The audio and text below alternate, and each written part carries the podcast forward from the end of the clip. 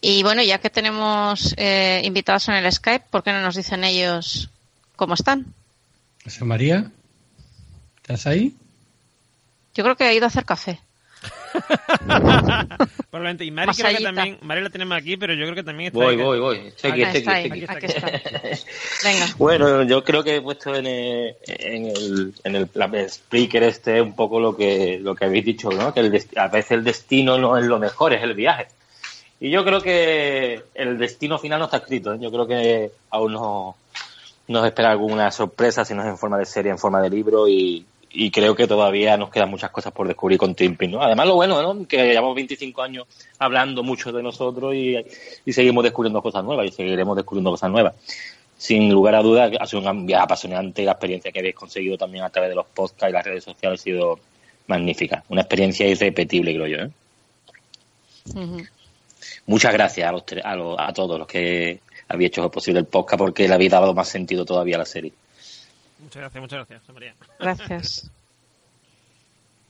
Mari, Hola. venga, cuéntanos, que a mí me gustó mucho tu símil del viaje a Alicante o Almería o cómo era. La verdad es que no me acuerdo muy bien cómo fue. Eh, básicamente el viaje ha sido maravilloso mm, y el final eh, también lo ha sido, solo que, que tiene alguna peguita. Que quizá como final el de el capítulo final de la segunda me pareció mucho más redondo, pero también con los días mm, lo he ido asimilando y me ha ido gustando más.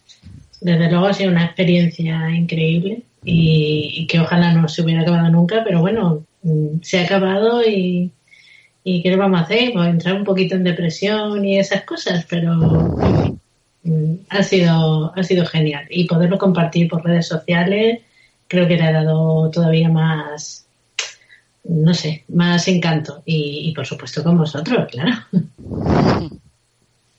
Porque yo creo que no es lo mismo como antiguamente hacíamos que estábamos en nuestra casa flipándolo con Twin Peaks o con Expediente X decimos, uy, uy, uy, uy, lo que ha pasado y lo que ha pasado. Y no podíamos comentar con nadie o, o teníamos que esperar al día siguiente eh, en el instituto, en el colegio o en el trabajo, lo que sea, para comentarlo.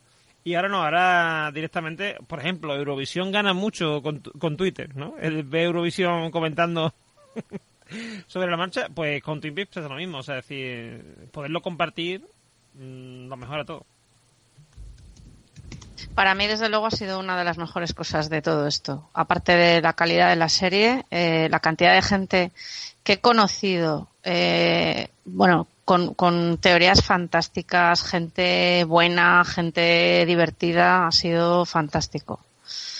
Por cierto, quiero mandar un saludo a Isaac y a Ana, que me han dicho antes que nos estaban escuchando, me lo han comentado por Facebook. Así que un besito para los dos.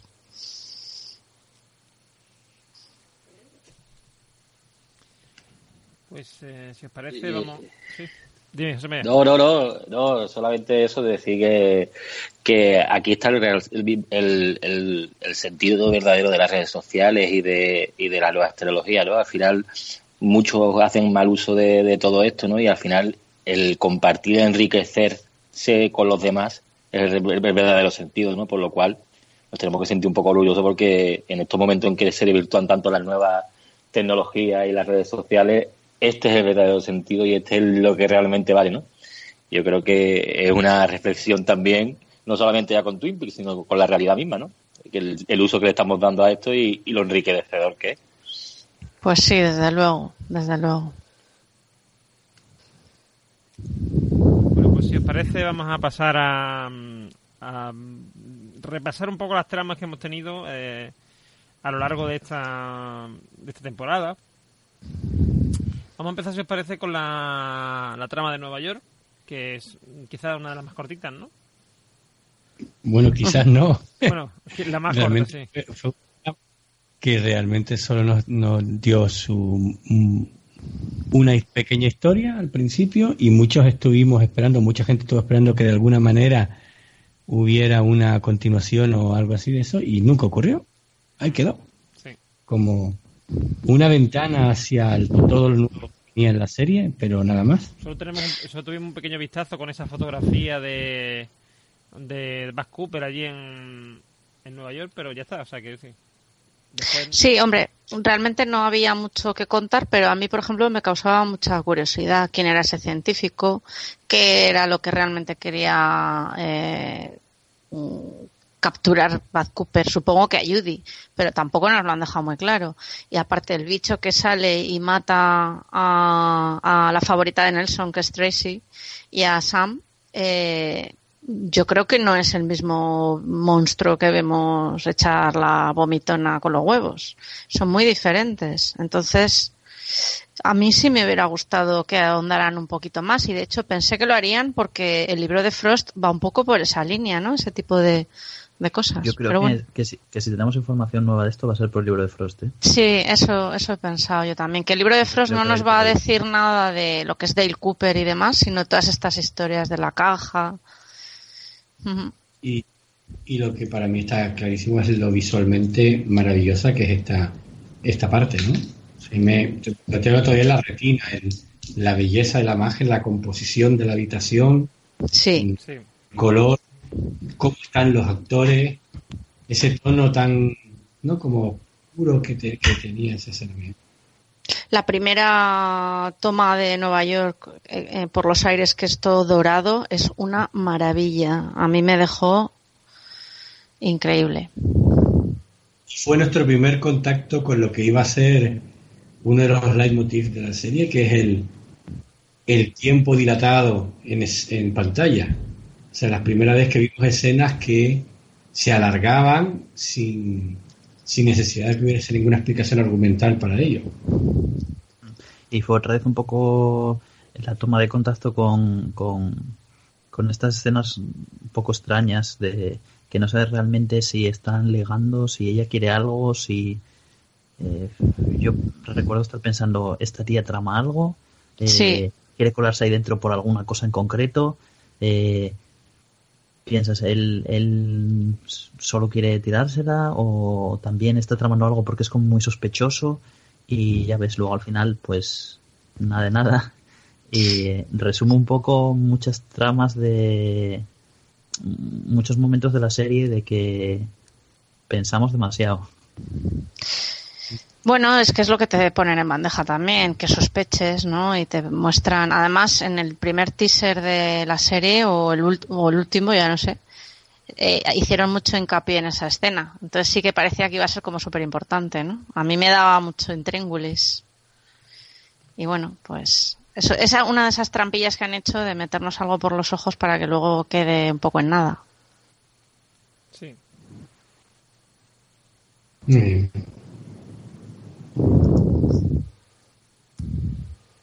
Bueno, pues eh, si os parece pasamos la siguiente mm, trama, que es una de las... Para mí, o sea, al principio no, pero después ya se ha convertido en mi favorita, que es la de Las Vegas.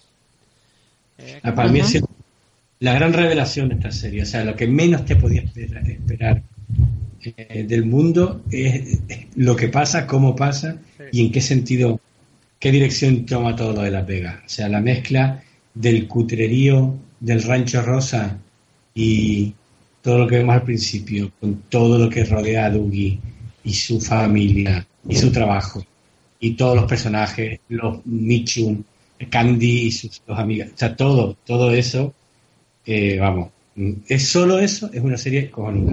Sí, sí.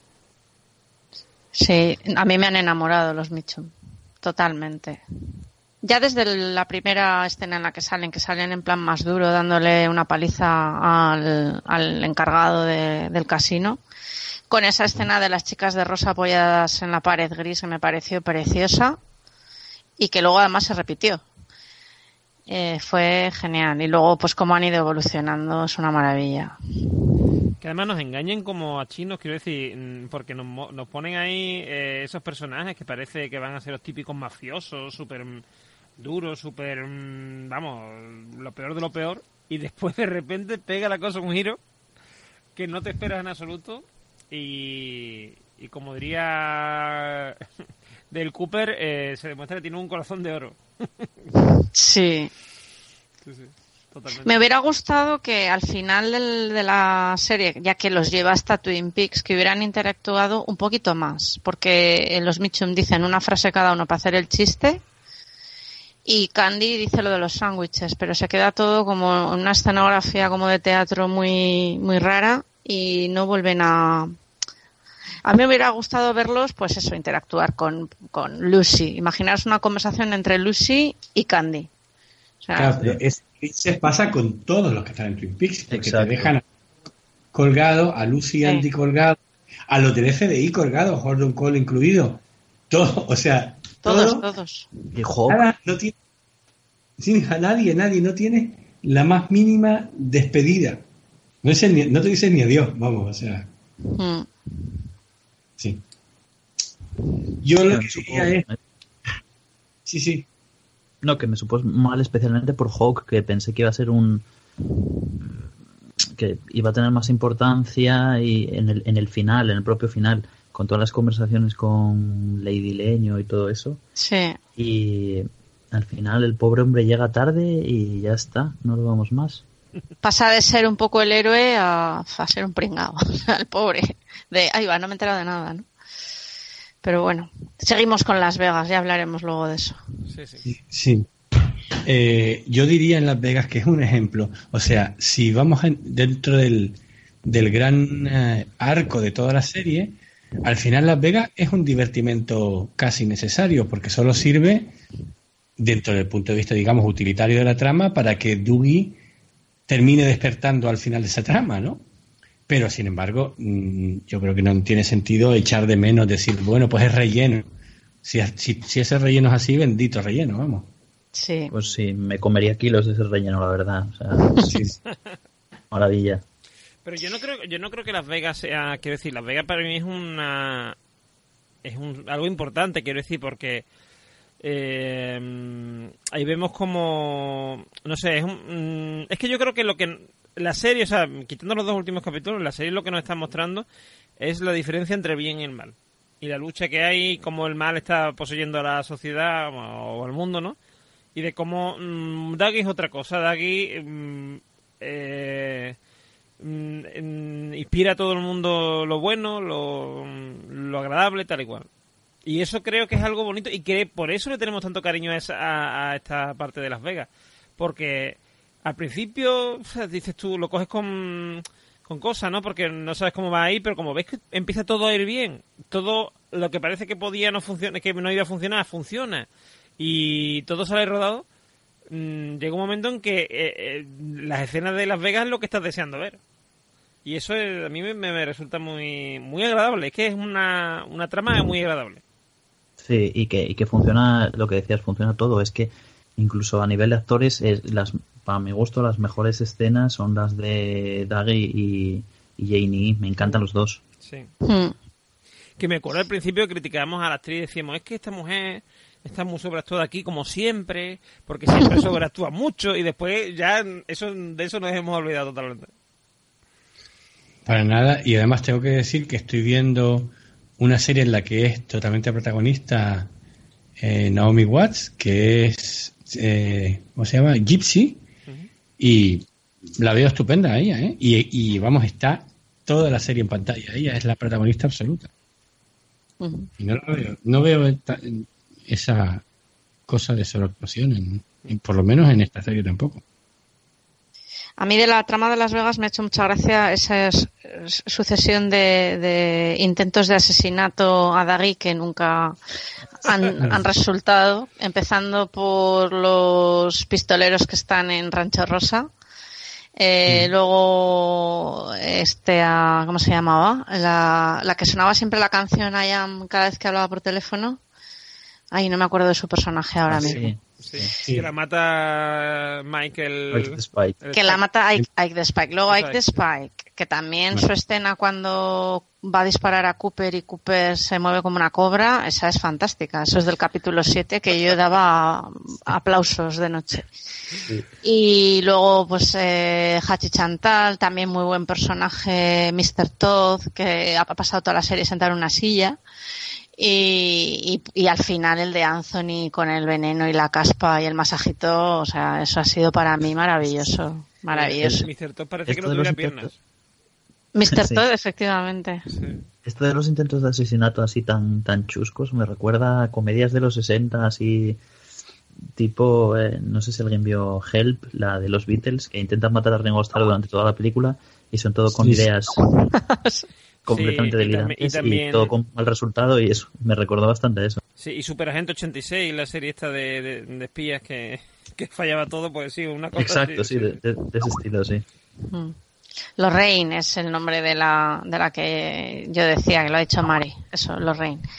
Eh, y a mí, bueno, y los momentos de humor creo que han sido sobre todo en Las Vegas también. Es donde más humor hemos visto. Con Daggy, por supuesto, y luego con la escena de Anthony tirando el café por el váter y ese que está haciendo pis diciéndole tan malo estaba, eso para mí fue de lo más descacharrante. O sea, buenísimo. O Anthony llorando y diciendo, he vomitado sangre, no puedo dormir. Bueno, yo, Esa fantástico. escena- esa escena me pareció la segunda queja patética mejor de la serie, porque la primera es la de la de Hastings, claro. Pero en cualquier Hastings. serie que no hubiera la de Hastings, esa habría sido la mejor queja patética de la historia. Sí, bueno, es Sí. que la escena de Hastings es mucho, ¿eh? Y yo aquí hay alguna pregunta y es, eh, Palo Mora, ¿qué te parece la, la, la cena de Las Vegas, o sea, la trama de Las Vegas? Ah, Muy buenas. Hola, Palo. ¿Qué tal? Bien, bien. ¿Eh? Cuéntanos. Deseando, deseando escuchar tu, tu voz. eh. Muchas gracias, sí. Ay, qué nervios, el directo. Venga, Palo, cuéntanos qué opinas de las tramas de Las Vegas. Pues no sé, no sé qué deciros, la verdad. Es que Las Vegas, a ver. Ay, es que me oigo repetida, espérate. Esto como en la tele, lo de antes. Sí, la de la encarnadilla de Móstoles. Eh, sí, en efecto, tengo que mirar un poco esto en carna porque no. Tengo la empanadilla siendo la mili en Móstoles. y los niños friéndose.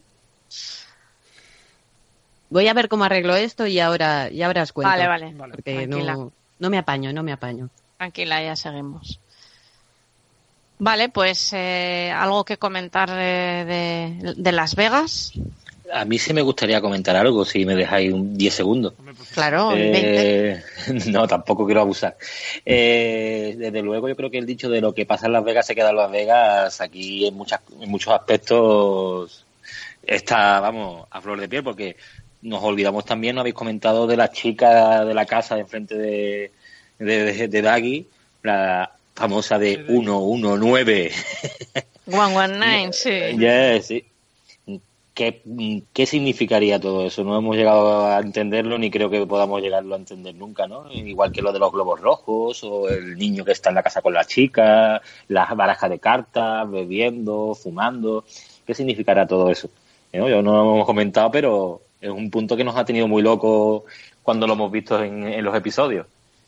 Yo creo que Muy lo- locos. Yo creo que a lo mejor Lynch se inspiró en una canción de, de Alaska, ¿no? De, con lo de fumando, bailando sin parar de reír, ¿no?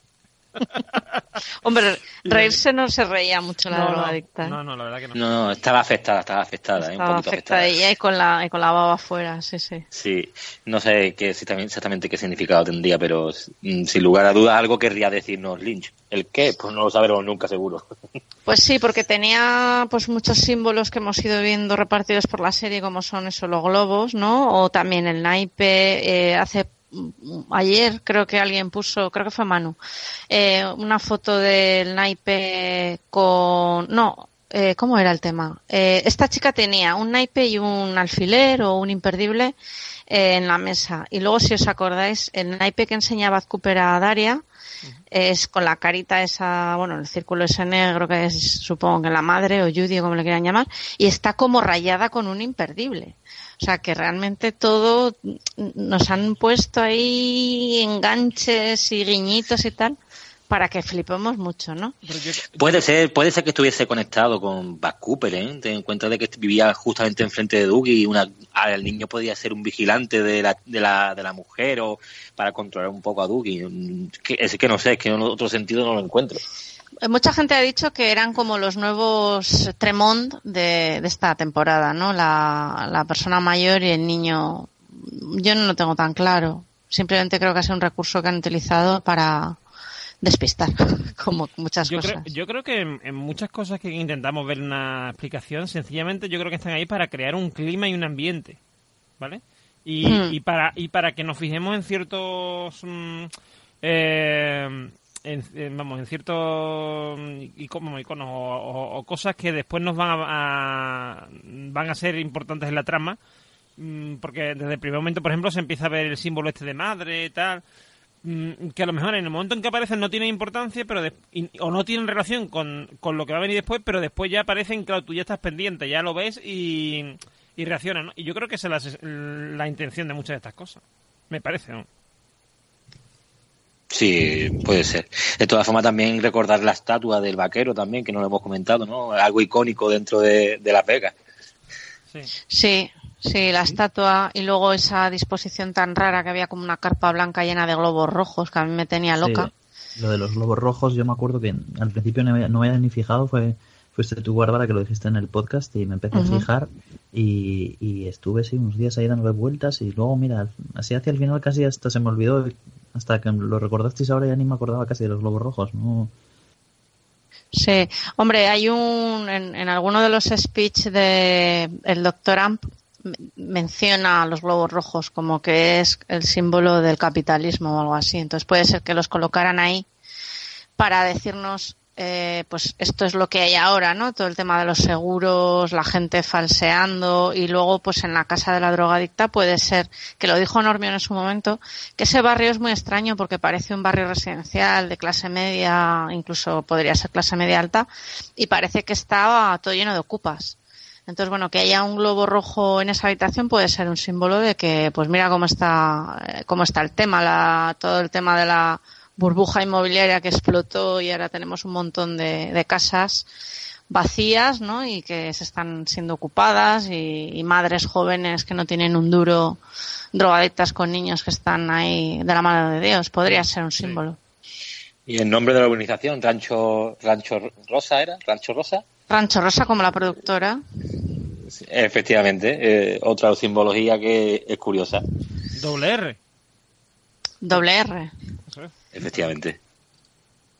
Sí, alguien está diciendo Sergio Muñoz en Spreaker que se fijó en el colgante de la chica drogadicta de la Yonki y creo que por lo visto es el mismo que lleva Carrie Page eh, en el último capítulo, que de- creo que es una herradura si no me equivoco. O sea, que es curioso. Nos quieren liar, nos quieren liar mucho. Eso Sí, está sí. claro. A mí, por ejemplo, algo que le di mogollón de vueltas, lo comenté en todos los lados, es el tema de la matrícula de Daggy, que tenía una numeración y unas letras, y luego cuando explota el coche y van los operarios a recogerla, la deletrean mal. Y a mí eso me tenía súper rayada, diciendo, esto lo han hecho adrede porque así no encuentran a Daggy, y que va, luego no le han dado ninguna importancia a lo de la Sí. matrícula falsa, ¿no? Recuerdo todas estas conversaciones de eso no puede ser un error porque el, el nivel de detalle que guardan con todo y al final pues Nada, el de capítulo detalle, siguiente lo encontraron. o sea, me dejaron. Bárbara ha sido linchada. He sido totalmente linchada. Todo el rato, además. Pues sí. Eh, si os parece, pasamos. Bueno, si, si, Pal- si Pablo está por ahí, puede dar su opinión, pues que la dé, si se considera ya en condiciones de darla. Y si no, pues si os parece, pasamos al, a la siguiente trama, que es la de Badhorn y el FBI. Por unirlas un poco todas. Que, que tiene uno, para mí uno de los mejores momentos de la televisión en general, que es el momento este de la señora. Eh, con la llave y eh, aquí, o aquí se une todo, quiero decir. Ese comienzo de la- del episodio con la señora con la llave, que no sabe si le la- tiene la llave y al final la tiene ella, y con el perrito, no sé qué. A mí eso me encantó. Y ahí, o sea, es que ya ahí no, mm, yo creo que nos dieron un punto muy, inter- muy, vamos, muy importante de cómo iba a ser el humor en, en el nuevo Twin Peaks, ¿no? Sí. Fue bastante hermanos Cohen ese, esa parte, ¿no? Sí, Ese- sí, sí, esa- sí, sí, totalmente. Pues a mí la señora de la llave me cayó fatal desde el principio, no la soporté la escena. Y de hecho cuando veo ese capítulo que lo he visto varias veces, es lo único que pasó. porque me, me saca de quicio. Ya en el mismo momento en el que entran a los polis a la habitación y tal, entonces ya bien. Pero esa señora me pone, me pone mala. Y el, y el momento también del, del, de- del mantenedor de- del edificio, cuando vaya la policía y, y Sí. sale huyendo y no sé qué, o sea, es que es genial, o sea, me encantó. Es que es tan surrealista y tan absurdo, o sea, un humor de este absurdo, pa- parece Famino cansado o algo así, yo qué sé. Y luego Sí. esta trama. Perdón. Sí, sí. Eh, a mí me recordaba una escena de Mulholland Drive, la, de, la del asesino que va a, a matar al escritor aquel y le falla todo. A mí me recordó mucho a eso. Eh, ah, sí, que luego se dispara el arma y mata a alguien que está en la otra habitación o algo así. Sí. ¿Es esa? Sí, sí, esa, esa. Me recordó mucho. Y me- yo me partí el culo, la verdad que sí. El perrito molaba, sí. Que nos recuerda a Nelson que se llamaba Washington. Muy Y gracioso. yo- Y luego hay una escena. Ay, perdona, Dani. Esa trama Sí, sí. nos trajo uno de los personajes favoritos, que era la forense, Sí. que además era la absoluta media naranja de Albert, y nos dejaron ahí con la miel en los labios con ese shipeo máximo, ¿no? Sí, Constance, qué maravilla de personaje. Eso, otro- ahí podía, de ahí salía otro spin-off, ¿eh? De Constant y Albert. sí. Bueno, ahora ya. Un Yo poquito tengo imposible. que, yo tengo que decir que a mí personalmente Constance mm, me apasiona, pero no la entiendo nada. O sea, la broma esa que le hace a Albert de no sé qué que va para atrás o algo así, no me acuerdo muy bien. Eh, a Albert le hace un juego de palabras con el tema de las canicas y, y los ojos de gato y tal, pero es que Sí. en inglés tiene sentido y en, y en español ninguno. Es que yo he visto he visto la serie en versión doblada para fijar, para, para oír las voces y eso, que por cierto una basura. Y em, Bien, ahí directa. Y, y claro, no entendía nada, no entendía un carajo. Digo, pero estos se tienen que gustar porque no se entienden. O sea, no, no, no sé, no sé, la verdad. Pero esa mujer es maravillosa. Bueno, el- ese tema yo creo que sí se explicó en el podcast que estuve yo Sí. buscando, que, se, que no era nada tú, de hecho.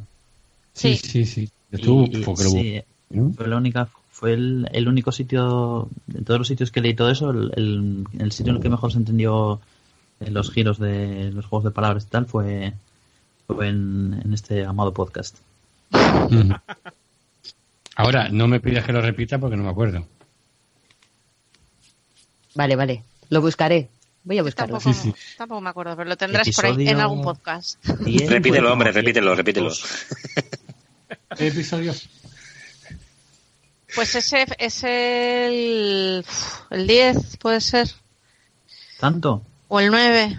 Sí, porque tienen que llegar, fíjate, en el 7 es cuando van a buscar a Dayan. Ah, sí, claro, claro. sí. Claro, luego el 8 es el 8 Sí. y yo creo que ya es el 9 o el 10. El 9, el 9. Sí. El 9 será, sí. Que se nos ha olvidado comentar una mini mini escena muy muy graciosa, por lo menos a mí me hizo mucha gracia, eh, antes de todo esto de Constance y tal, que es en donde encuentran a, a Ruth Davenport muerta, bueno, a su cabeza, eh, van a buscar la llave y dan con un tal Harvey, creo que es, que es que lleva un maletín y habla de un tal Chip. ¿Os acordáis de esa escena? Mm, Sí, sí, sí, sí, sí, sí, sí.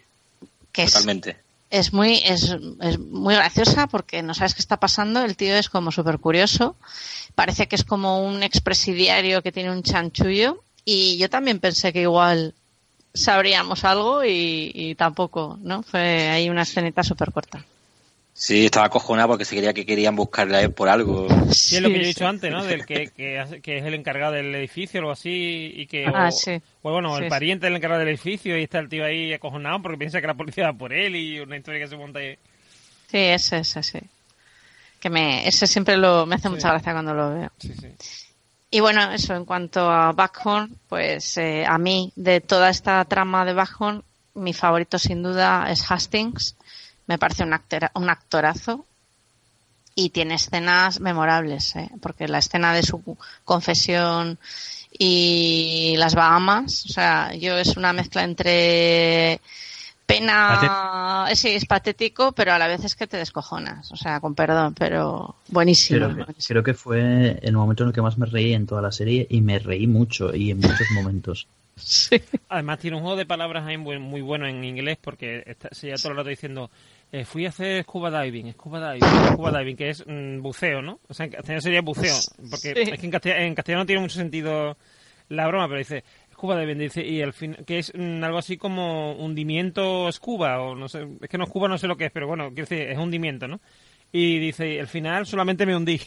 O sea, Entonces, eh, me hizo mucha gracia porque al final dice eh, scuba diving y, y al final dice eh, and now I'm only diving o algo así, o sea, como diciendo sin el scuba, ¿no? Y me, Ah, sí, pues me- no recuerdo yo esa Sí, frase, fíjate. además creo que lo Sí, comenté que- y, yo. ade- Y y además- además que él... Sí, sí, di, di, Dilo tú porque vamos a decir lo mismo, seguro. No, dilo tú, dilo tú. Nada, que él que es el actor de, de Scooby-Doo. Entonces yo creo que también venía un poco por ahí por el juego fonético de Sí. de Scuba Diving y Scooby-Doo. Sí, sí. Buenísimo Hastings. Y buenísima su mujer, que también acaba. Eso es otra tramilla que queda un poco abierta porque sabemos perfectamente que, o se ve perfectamente que Bad Cooper la conoce de algo. De hecho, le dice una frase que, a mí me da la sensación de que era una tulpa, pero, pero luego pues lo he dudado un poco. Pero bueno, le dice, eh, sabes interpretar perfectamente la naturaleza humana. Y la mata, ¿no? Y nunca supimos si finalmente iban a cen- fueron a cenar los invitados que tenían o, o Es no, verdad. O- Eso es otro igual se la encontraron ahí muerta. Es otro momento que me encantó. No, no, no. porque- No se, la pueden, no se lo pueden llevar, que vienen hoy invitados a cenar. Dice, pero ¿qué, qué obsesión tienes? ¿Se están llevando detenido a tu esposo por asesinato y lo que te preocupa es los invitados que vienen? Sí, sí, sí. Muy buena. Y ahí es donde Bueno, vemos por primera vez al socarrat. Sí. Sí, es verdad, que flipe aquel momento que dice, bueno, este que hace ese, ese ser ahí en la cárcel y luego resulta que era un socarrato. Que le, le llamábamos el chumascao, el churruscao y de Sí. repente pues vino ese maravilloso Lestat. apelativo del Lestat. Stat, Sí. socarrat. Y esta trama también nos trajo la página de realidades alternativas. Cierto. Qué risa con, Sí, sí. con, con Manu Romero en Facebook, en directo, con la cuenta atrás. Qué risa. Fue La buenísimo. cuenta atrás de repente llega a cero, estamos todos ahí expectantes y de repente pone uno otra vez, dos y vuelve a subir. Fue muy gracioso. Sin que nada cambiase ni pasara nada realmente. Sí, porque Manu llevaba, pues desde que salió la, la web esta, eh, haciendo cábalas, ¿no? Yo creo que va retrocediendo mm, tantos segundos por día, por tanto, esto se acaba el día 3 de julio o el 2 de julio y llegó el día 2 de julio y estaba el tío emocionado, nadie dice nada y ya fue cuando llegó al cero y de repente nos hicieron ese troleo de venga, uno, dos, fue muy, muy gracioso. Ese es otra, otro de los grandes momentos que ha tenido el- la serie fuera de la serie, ¿no? Buenísimo, buenísimo. Yo creo que un poco también intencionado por parte de, de la idea de quién, quién hizo esa página web. Sí, desde luego, se lo han currado, ¿eh? Se lo han currado mucho. Además es que tenía el look ese de Geocities de los años 90, primeras webs, todo lleno de, de cosas en movimiento, horrible, chulísimo. Retro, retro total. Sí. Bueno, se nos están despidiendo algunos oyentes porque, claro, a estas horas, normal. Así que buenas noches a Javi y a Juan y a los que se hayan ido y no nos hemos despedido. Pues sí, buenas noches que... Bueno, ya escucharéis el resto. que esperemos que no nos quede mucho, que nosotros también tenemos que dormir. Eh, Sí. Escucharéis el resto. 18 horas, como el... Hombre, Como la serie. Tengo que decir que tenemos un límite de 5, ¿vale? Pero vamos, todavía nos quedan casi 3 horas. que, que todavía podemos. Esto es como el telemaratón de Antena 3, ¿os acordáis? Sí, sí, totalmente. Podéis hacer las donaciones en la cuenta, ahora sale aquí abajo. En la cuenta, las donaciones. Eh, pues no es nada de mala idea, ¿eh? Venga, donaciones, donaciones. Sí, a mi cuenta de PayPal, que es.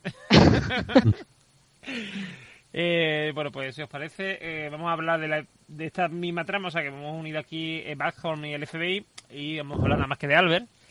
Y vamos a hablar un poco también de, por supuesto, de nuestro querido Gordon Cole, de la pareja que hace con Albert, de porque es que, o sea, yo estoy enamorado de esos dos totalmente, o sea, Además que yo creo que se nota, se nota que realmente eh, Lynch y este hombre, mm, ¿cómo se llama el actor de Albert? Bárbara, que tú seguro que te acuerdas. Eh, Miguel, Miguel Ferrer. Eso, Miguel Ferrer. mm, Eran amigos, quiero decir, porque se nota por, por la forma, o sea, la, la esto que tienen, ¿no? Como, ¿cómo se dice? La, Química. la química, sí, y la... Complicidad, la complicidad. Eso es, eso es, eso José María. Eh, la complicidad que tienen entre los dos se les nota muchísimo que, que no sé, que, que, que son mucho más que, que mero compañero de trabajo, ¿no? Por así decirlo. Y, y me encanta, o sea, me encanta porque mm, cómo lo llevan, como, como ese, o sea, ese momento de, de Albert. A quien no le haya gustado lo de la francesa, la escena de la francesa, ese momento, nada más que por la reacción de Albert, de cómo Albert se desenvuelve ante esa situación, merece la pena. Quiero decir, es que es genial. Y, y, y- que, y que Gordon Cole termine diciendo, estoy preocupado por ti, Albert. Cuando, Mm. ¿sabes? O sea, Pero no solamente interpretación de Albert, ¿eh? de Miguel Ferrer, sino Gordon Cole y Lynch estuvo también fantástico, esa mirada ahí perplejo como un espejo con la sonrisilla de, de viejo verde, súper buena, ¿eh? súper buenísimo. yo tengo la sensación de que eso a, a Lynch le sale, de, vamos, le sale de natural, ¿eh? Me da la sensación. Yo creo que uno de los grandes aciertos es haber hecho el personaje de Gordon Cole casi protagonista. Yo me lo he pasado pipa con él. Eh, ha habido momentos muy desternillantes y, y- y bueno, yo es que soy muy fan de Lynch en todos los aspectos. Yo no lo he visto tan viejo verde, fíjate, yo lo he visto, bueno, pues una chica joven con un señor mayor, podría ser al revés y habría que aceptarlo, ¿no? Pues eh, se acepta. Eh, es una escena, pues sí, en la que puede molestar porque se hace un uso un poco objeto de la, de la chica.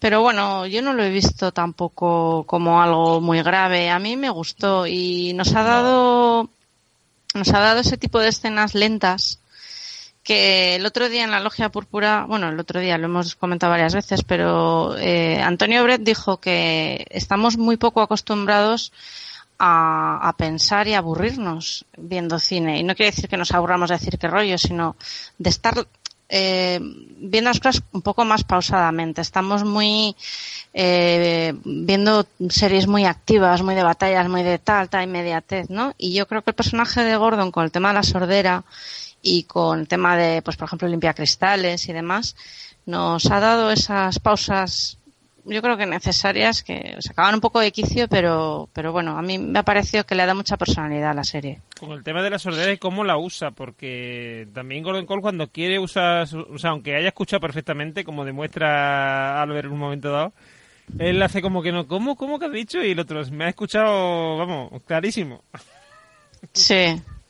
Sí, le dices, di por favor, ¿qué? Que digas por favor, y ella dice, bueno, please, ¿no? Sí. No, no, dice, le dice, di por favor, dice que el otro, ¿qué? Dice, me ha entendido perfectamente. Le dice, Ah, "Sí". eso es, sí, Eso eso es. es. Sí, No sí. recuerdo si es la, la primera escena que tienen juntos en la que los introducen o no, pero si no es la primera es de las primeras y, y en mi opinión ya marca un poco el tono, que es cuando están reunidos en el FBI en una mesa y les dicen tenemos aquí las pistas para resolver un asesinato y hay una foto de unas chicas en bikini, un- unas tenazas, un arma, un niño vestido de marinerito y un tarro de garbanzos. Y Un niño, pero un Gordon niño muy Cole se raro, queda mirando- además. Sí, Gordon Cole se queda mirando y dice, ah, el dilema del congresista. Y ya está, pasa a otra cosa. Sí, sí. Es una escena muy graciosa. Sí, Yo ahí creo es que cuando, cuando aquí reciben se la. Sí, perdona, José María. No, que yo creo que aquí Lynch eh, está claro que es, es un troncal de, de esta temporada, la ha hecho fenomenal, además nos ha dado un, to- un poquito de todo, de humor, ha sido enigmático con el, tema de los deditos, de, no me acuerdo exactamente lo que decía, pero que decía que uno era el espiritual, y, y yo creo que, que ha molado bastante, a mí me ha gustado bastante el papel de Lynch. Daniel Roca no se ha pronunciado, pero me, me interesaría bastante porque él es muy especialista en temas de cine y, y demás, y, me gustaría saber la opinión de él respecto a- al papel de que ha hecho Lynch con Gordon Cole. No, a mí, a mí me pareció, las, cuando sale la serie original, bueno, pues que una, eh, re- un poco el, el- la cosa de la sordera la utilizaba como una manera de, de, solventar el problema de que quizás no era un actor muy bueno. Eh, y, y, bueno, ese recurso mm, conseguía sacarlo adelante y sin embargo en esta segunda temporada me ha parecido bueno que ha seguido con, con el dándole interés a eso de la sordera y tal cual, pero sin embargo que como actor está estupendo. ¿eh? A mí no me ha, me, me, ha parecido que casa perfectamente y que además eh, lleva sobre sus hombros todo este toda esta trama la se la echa encima eh, que Albert queda un poco eh, apagado frente a frente a Gordon en esta, frente a lo que pasaba en la segunda temporada que quizás brillaba más Albert que, que Gordon ¿no? sí. me gusta muchísimo el peso eh, un poco más con, no sé cómo decirlo eh, eh, místico lo ha llevado la ha llevado Gordon Cole, la ha llevado Lynch, en verdad él sabía un poco siempre de qué iba la historia cuando los demás alrededor no tienen ni puta idea, perdón por la expresión. Mm. Sí, aunque vamos viendo como o sea, como en el fondo mmm, Albert sabe más de lo que parece, porque mm, sabe lo sabe lo que creemos que sabe Gordon Cole y Gordon Cole sabe más de lo que parece porque va mucho más allá de lo que sabe, según vemos los últimos capítulos va mucho más allá de lo que, o sea, por ejemplo, sabes lo de Philly Jeffries, ¿sabes? O sea, que decir, hay mucho más que no nos están, no nos están contando, ¿no? Al principio. Y hay que decir que Gordon Cole nos ha dejado un, ese gran eh, What the hell sí. que no se nos olvida nunca. Sí, gran frase, gran frase.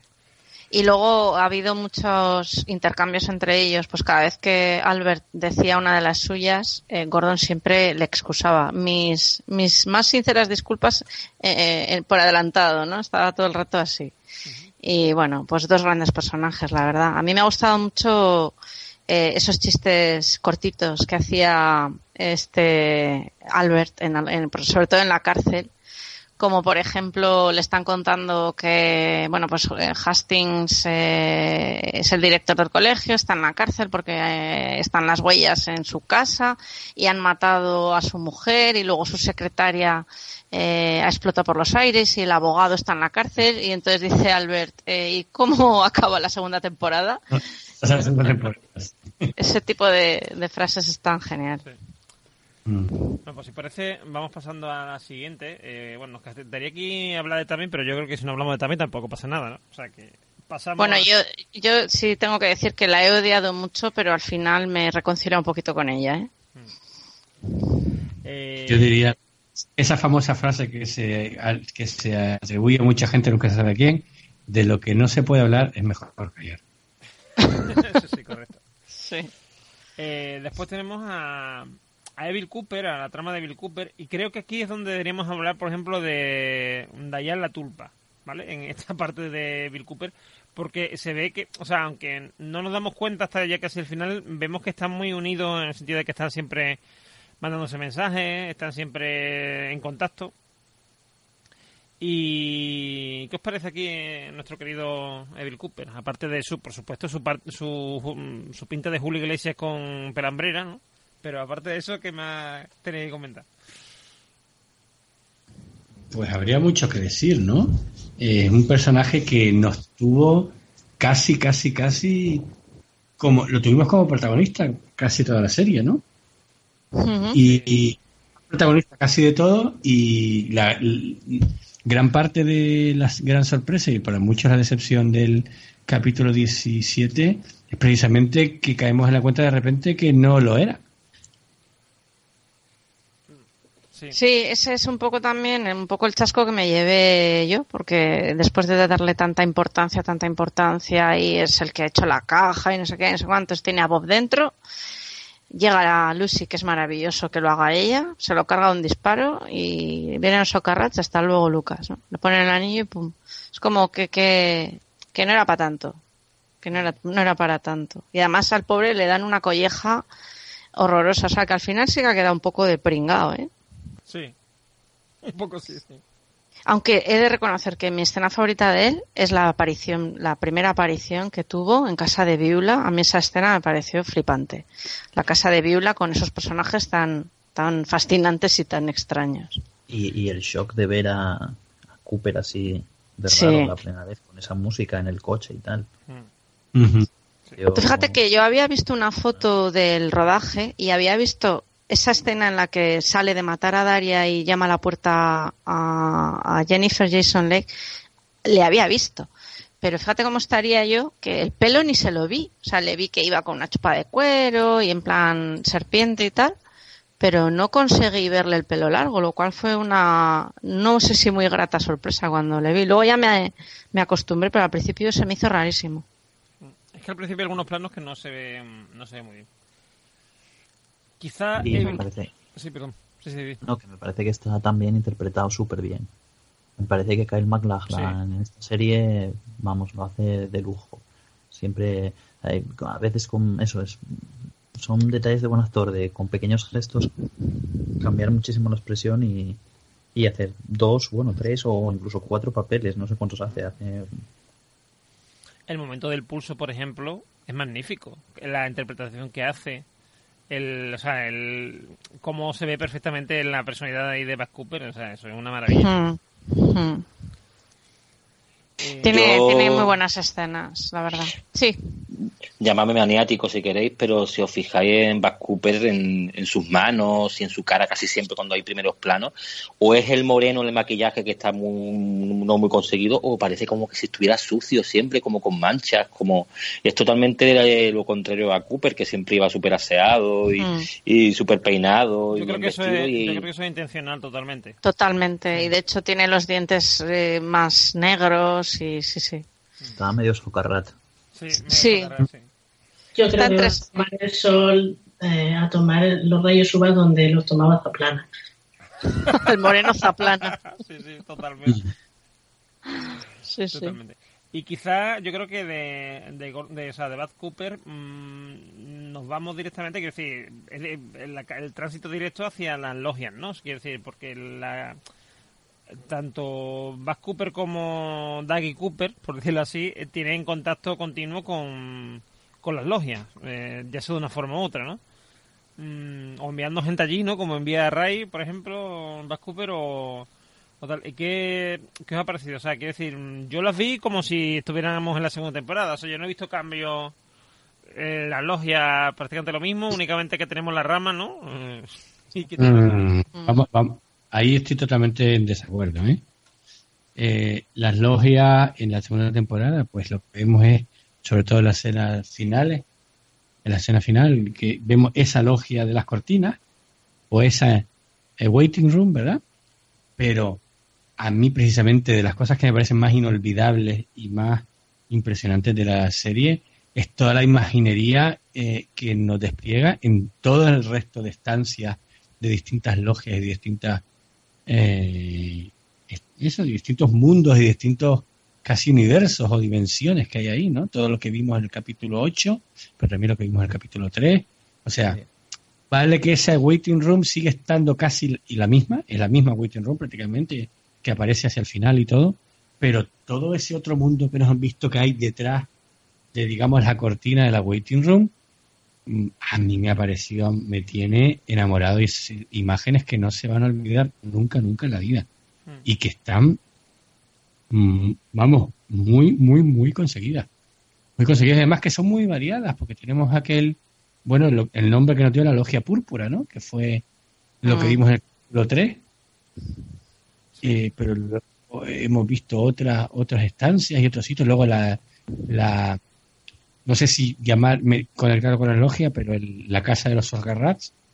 Y todo esto, bueno, mm, me ha, me ha parecido, vamos, que cada mm, trozo de eso me parece una obra de arte impresionante. A mí, sin dudar, sin dudarlo, las mis escenas favoritas de la temporada han sido las todas las de la logia. Sobre todo la habitación púrpura me ha parecido prodigiosa. Me parece que es, si pienso en la temporada 3, es, en lo, es lo primero que me viene a la cabeza.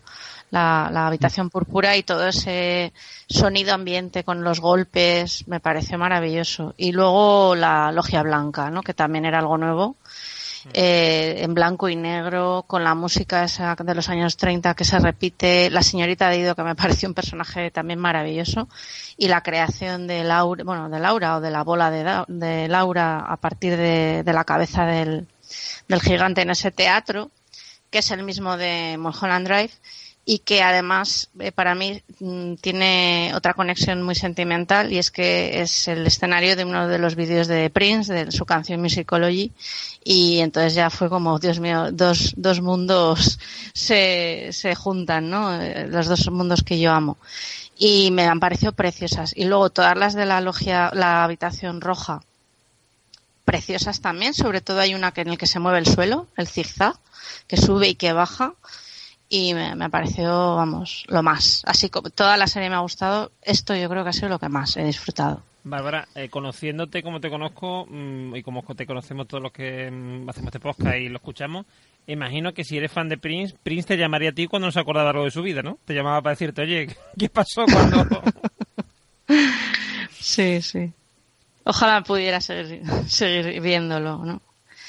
Pero sí, la verdad es que yo agradezco mucho. Yo estaba esperando mucho de esta temporada que nos dieran mucha logia cuando vi que las cortinillas, bueno, la, la, ¿cómo se dice? Las imágenes de cabecera cambiaron y en vez de ver al pajarito y todo bucólico, se centraban mucho en, en la logia, me dio mucha alegría. Sí, yo recuerdo cuando eh, los primeros episodios los vi seguidos porque salieron salieron los cuatro a la vez, me parece, ¿no? O sea, sí, la posibilidad sí. de ver los cuatro a la vez. Y recuerdo que vi el primero y el segundo y dije, venga, voy a dejar pasar un tiempo para ver los siguientes porque luego son 15 días sin ellos. Y no me aguanté. me vi el tercero pronto. Y el primero y el segundo me gustaron, pero el que realmente me dijo, con el que realmente dije, buf, esto, es, esto está a un nivel muy, muy, muy increíble, fue con el tercero. Toda la escena de la habitación púrpura, me quedé Mm. flipado, la verdad.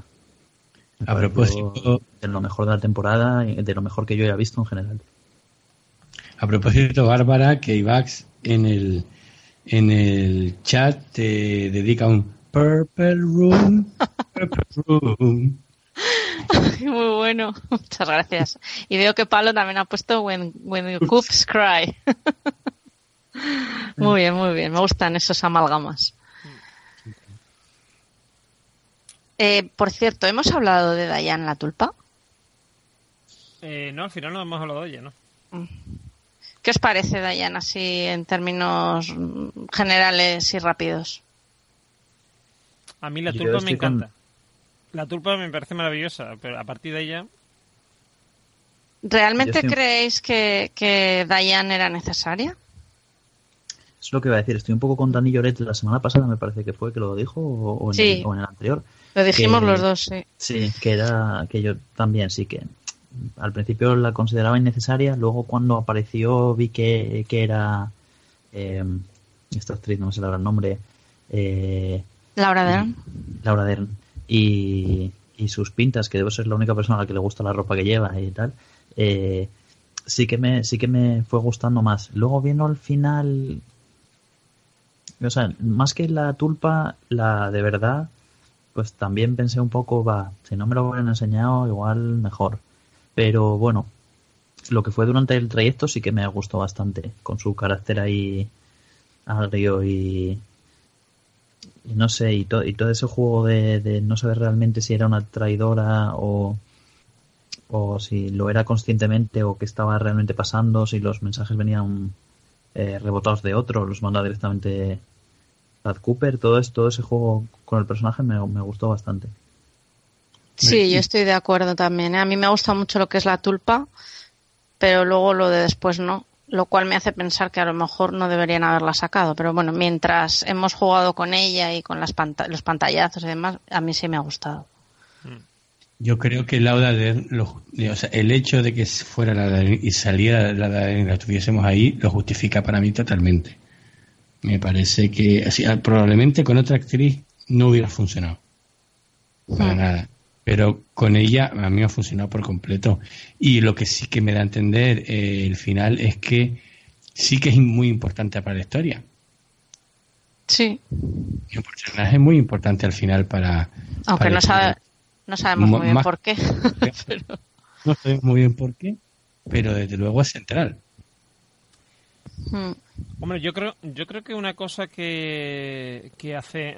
Es que igual hay una cosa que no, hemos, no nos hemos percatado, es que yo creo que en el momento en que Bas Cooper eh, viola a a Dayan y la digamos y la sustituye por una tulpa porque parece que ahí es cuando digamos lo hace no o sea la, encierra en la logia y eh, la sustituye por la tulpa yo creo que lo que está haciendo realmente es quitarle a quitarle a, mm, a Cooper un apoyo que quizá hubiese tenido en eh, o sea, es decir, si, si Dayan hubiese estado, digamos, a 100%, en el momento en que eh, Daggy llega al, mundo, ¿no? Por así decirlo. O bueno, Daggy, o Cooper sustituye a Daggy, mejor dicho. Eh, pues quizá a lo mejor mmm, la historia sería distinta, ¿no? No sé si entender lo que quiero decir, ¿no? Y sin embargo, él le quita ese, como que le quita ese apoyo porque piensa que, va a ser crucial para él. Y esa es la, la clave de, de, la tulpa y todas estas cosas. ¿Y por qué es tan importante realmente Dayan? Hmm. Porque sí. siempre ha sido el apoyo de Cooper, siempre le ha contado todo, ha sabido todo de Cooper. Lo que pasa es que como en, en las temporadas clásicas, digamos, ese personaje no era más que una mmm, posible secretaria y, y Cooper pues eh, la tenía como de confidente y le contaba lo enamorado que estaba de Annie y, y la atracción que tenía por Audrey y demás. Eh, de repente ver que es, para empezar ver que Naido es Diane eso te deja catacroker, ¿no? Que yo hubiera preferido que Naido hubiera sido una entidad en sí misma. Pero bueno, de repente aparece, este se vuelve loco, ese beso, que es como, no sé quién dijo, que es como ver besar a tus padres. A mí realmente me dio, es que es verdad, es, me dio un poco para atrás, no, y luego como no te explican muy bien desde cuándo existe ese, esa relación o ese amor y tal, pues a mí me parece un pegote, la verdad. Y es lo que ahora entiendo que eso y lo de Bob me jodieron totalmente el, final de temporada. Incluso he perdonado ya la batalla de Bob y lo de y lo de Diane no no consigo perdonarlo. O sea que es Diane Diane es la otra. Con la que me pusieron los cuernos es Diane. Eh, uno ya trata el tema de Diane eh, quizás debemos de pasar por ejemplo a Twin Peaks porque ya estamos hablando de de muchos personajes. Eh, bueno, no sé si quizá Dani Roca se quiere despedir ahora que haya... Sí, que ya mañana tengo que levantarme muy temprano y no puedo mantenerme ya, lo siento mucho. Eh, me lo estoy pasando muy bien. Eh, que sepan los que están escuchando en directo que queda un rato todavía. Eh, lo iremos todos eh, después. Ha sido un placer y una experiencia única. Desde luego, eh, para mí es el primer podcast en el que me he involucrado a tope eh, con gente, porque claro, hacer un podcast tú solo, mm, como el otro que hacía, pues, pues es otra cosa, pero formar parte de esto ha sido y es genial y bueno, yo creo que a ver cómo encontramos continuidad a todo esto. Vale, pues. Pues sí. Un abrazo, un beso para todos y nos vemos por ahí. Un abrazo, Dani. Vale. Dani, desde aparte de los oyentes, que yo soy un poco aquí el agregado, muchas gracias por todo. Es un placer tenerte como, como tertuliano, podríamos decir, como, como un poco una de las bases de este, de este podcast y de esta experiencia. Muy bien. Hasta luego. Adiós, Dani. Buenas noches. Bueno, pues eh, una vez ya se nos ha ido Dani Roca, como habéis podido escuchar. Pues eh, vamos a seguir analizando Twin Peaks muy rapidito porque Dani Sí, es el único que va a sí. tener que madrugar mañana. Me levanto a las sí. 7. Es la una y media. Venga, vamos a darnos vida. Sí, vamos a darnos vida, sí. Así Mm. que, bueno, pues tenemos aquí en Twin Peaks varios secundarios interesantes, eh, como pueden ser eh, James, Donna, eh, o sea, Donna, ¿no? Ay, perdón, Donna, o sea, bueno, la ausencia de Donna. Quiero decir, Sí, quiero decir sí. que es importante, mucha gente la ha reclamado, mucha gente ha empezado a decir, ¿dónde está, dónde está Donna? ¿Dónde está Donna? Eh, que yo no le veo ninguna necesidad, pero bueno. Eh, La, la historia amorosa o el trío, ese, bueno, el trío o, el- o, o quizá incluso el cuadrado, ¿no? Entre Nadine, Doctor Amp, eh, Ed y Norma. Y Norma, eso es, es el nombre que me faltaba. Es el nombre, sí. Sí, eh, es el. Yo creo que es quizá. No, o sea, yo de, de, de Twin Peaks es con lo que me quedaría. Con ese. mm, esa pareja que hacen Ed y Norma, de cómo. Ese beso tan bonito, qué bonito ese beso, por cierto. Mm. Eh, y de, y de, cómo- de se desarrolla la, historia, ¿no? Y de cómo vemos a ese Ed solo ahí como mm, como triste y cómo cambia todo el capítulo siguiente, ¿no? Y, y también Nadine con el doctorado, como vemos que, que ella encuentra por fin un sentido a su vida, ya sea mm, que no nos queda claro, ¿no? Si es que está enamorada del doctor o si es que de realmente la pala le ha servido a ella para salir de su mierda, no lo sabemos. Bueno, pero la cosa es que hacen ahí como eh, dos parejas, digamos, bastante positivas. Por lo menos en Twin Peaks, que Twin Peaks en realidad, mm, quitando mm, quitándolos a ellos, eh, es toda una trama bastante oscura, ¿no? En general, ¿no?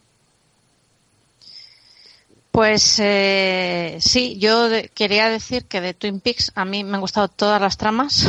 No me creo que, bueno, quizá la que más me ha cansado, entre comillas, es la del Doctor Amp, precisamente. No porque no sea interesante, porque creo que es un alegato totalmente contra eh, el sistema y demás, pero por repetitivo, ¿no? Creo que se podían haber eh, quitado algunas escenas, bueno, y de otro que es Jerry, que ha tenido escenas muy graciosas, pero que al final a mí se me han hecho un poquito pesadas. Sí.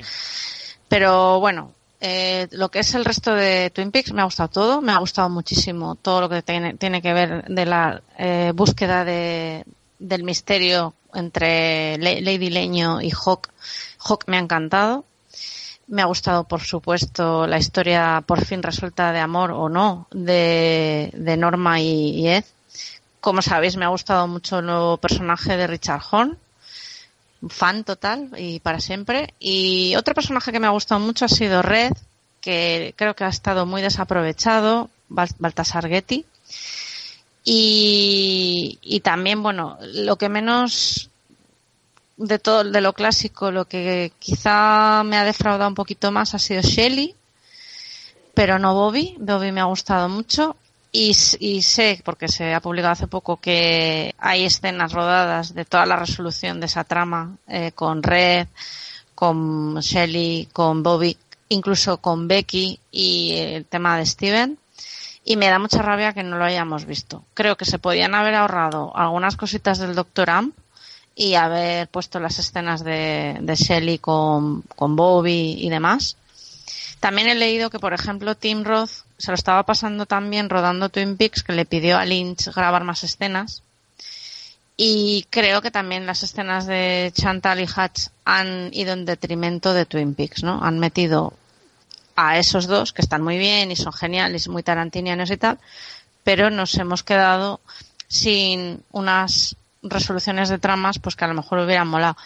Eh, tampoco pedía que le dedicaran muchos capítulos a Twin Peaks clásico, pero por ejemplo la trama de Dinorma se ha solucionado en dos escenas Mm. Sí. y han sido maravillosas. Pues mm, podía haber hecho lo mismo, ¿no? Con, Sí, con, hecho, con Bobby o... Exacto, sobre todo con Bobby, que fue como la gran, a mi gusto, vaya, la gran revelación de personajes clásicos, el, el, el que más da un salto y el que más me gustó también por el actor, porque no me gustaba nada en las anteriores y en esta me pareció que lo hacía bastante bien, y, y por su trama, eh, con, con la- más o menos la importancia que tenía, porque por su padre, etcétera y me supo un poco mal que lo dejasen así tan tan en el aire. Y aparte porque está en el si tuviera que decir el bocado perfecto de, de- de esta temporada para mi gusto sería el momento en el que va a ese coche en el que está la señora gritando y dándole al claxon y aparece la niña ahí poseída vomitando y todo eso. Y no sé, esa escena, esa escena sí que resume el, el- el estado mental en el que quedé después de, después de verla. Fue más o menos similar al que quedé después de acabar la serie. Me quedé completamente sin saber qué pensar de nada. En el, ca- Sí, en el caso de Bobby, por ejemplo, eh, también yo creo que se da la cosa de que vemos que es como un reflejo de- del padre. O sea, porque aquí descubrimos realmente al mayor Briggs. Quiero decir, el mayor Briggs en las primeras dos temporadas se nos presentaba como un personaje, sí, con cierta importancia, tal, porque era el que hablaba de las logias y tal.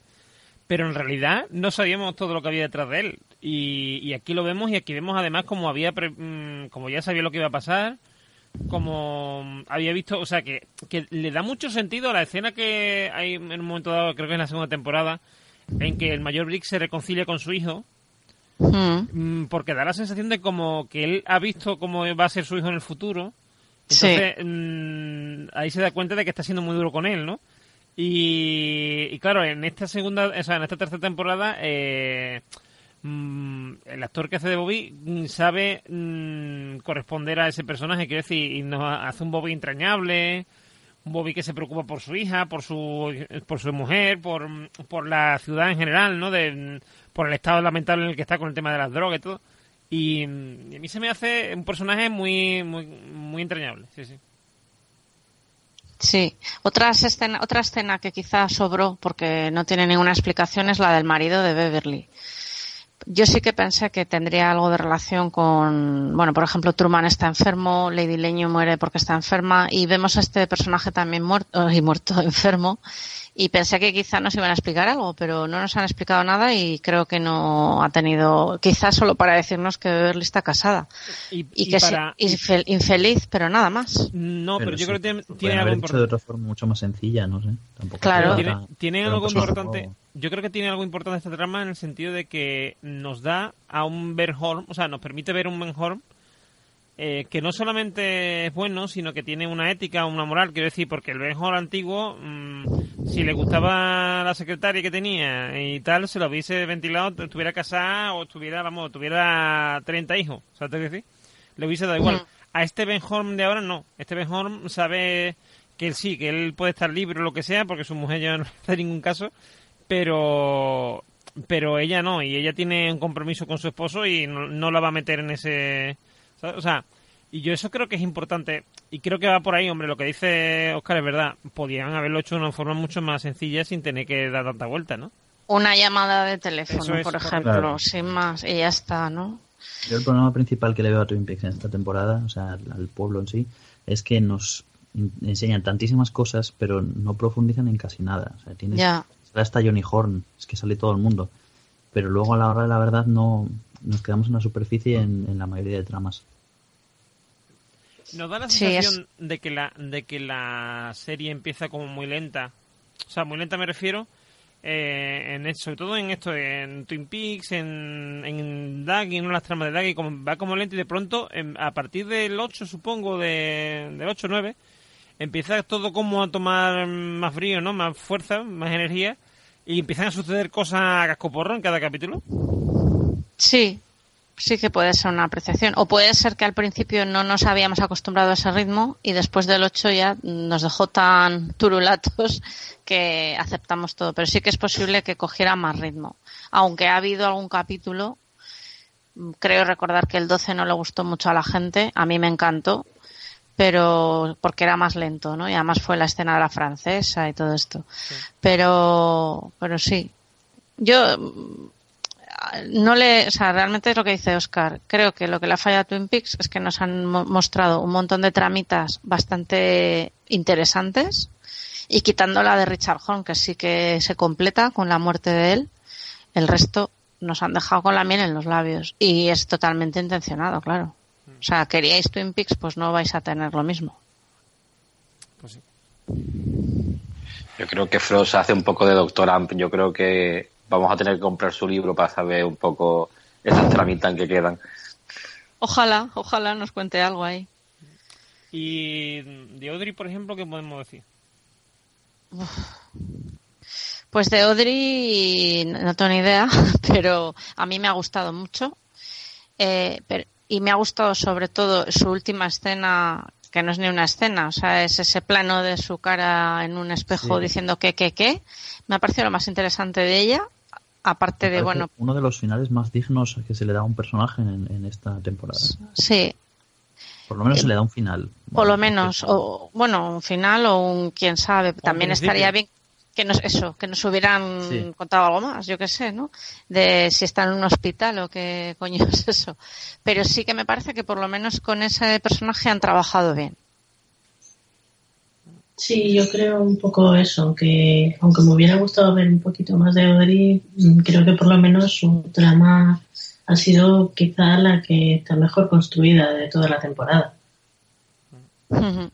Yo hoy, hoy he visto un vídeo eh, que creo que colgó Manu en Facebook eh, que decía una teoría interesante que era que, mm, que la Audrey del final de la sala blanca con el espejo eh, podía ser que se despertaba en, en el espacio temporal donde está Carrie Page. Podría ser también, podría ser, ¿por qué no? Y lo de la teoría esa, creo que hablasteis vosotros en la en el podcast que mm, todos los personajes estos Sky Ferrera y su sobaco y etcétera, etcétera, que eran como El sobaco de Sky Ferreira ha sido un que- personaje en sí mismo. sí, sí. madre mía, bueno, en fin, Eh, que eran como lo que pensaba Audrey, ¿no? En lo que estaba pensando Audrey en no sé, en donde estuviera. No sé, me pareció muy curioso y muy interesante. Pero Está, está muy bien, está muy bien. Eh, a ver quién es capaz de, de encajar todo eso, porque es que no sé, no sé. Pues, pues ahí, por ejemplo, en Twin Peaks, una trama que es la de eh, Roadhouse, ¿vale? Que a mí me pasa una cosa con esa trama, que es que yo llego a un momento en que no sé si hay dos Roadhouse distintos. Uno en, eh, en la mente de Audrey, y que es el último que empezamos a ver, o sea, que decir, a partir del 8 o, de, o el 7, no sé de qué capítulo empezamos a ver el Roadhouse de Audrey, y eh, otro Roadhouse que sí es el de verdad, el de el que se nos muestra, vamos, el que, el que hay en Twin Peaks, ¿no? Que es al que va Wanter, eh, Green Wanter y, Y y James. James y tal. O sea, eh, pero mm, me da la sensación eso de que, de que, porque, claro, si os dais cuenta, al principio no presenta a nadie las actuaciones en el Roadhouse. Y de buena a primera, en uno de los capítulos, aparece este señor mm, eh, que no sé exactamente quién es, mm, presentando y tal, además así con ese estilo tan, tan característico. Y, mm, y está también lo de eso de la elección de con la ruleta del, de la canción, que es todo como muy muy onírico, no sé, como muy de mm, no sé, que podría ser, vamos, que podría pasar en cualquier bar, ¿no? Pero mm, no sé, me da me da una sensación rara, ¿no? Y y, siempre he tenido esa, o sea, desde que supimos, lo de Audrey, eh, sobre todo el baile y tal, he tenido esa sensación de que había como dos Roadhouse, uno en, en la mente de Audrey o en la realidad de Audrey y otro fuera. Sí, de hecho se ha hablado mucho de la logia musical y que el- este presentador en el micrófono tiene una piña que tiene algo que ver, ahora mismo a estas horas ya ni sé, algo con el cerebro o alguna historia del cerebro.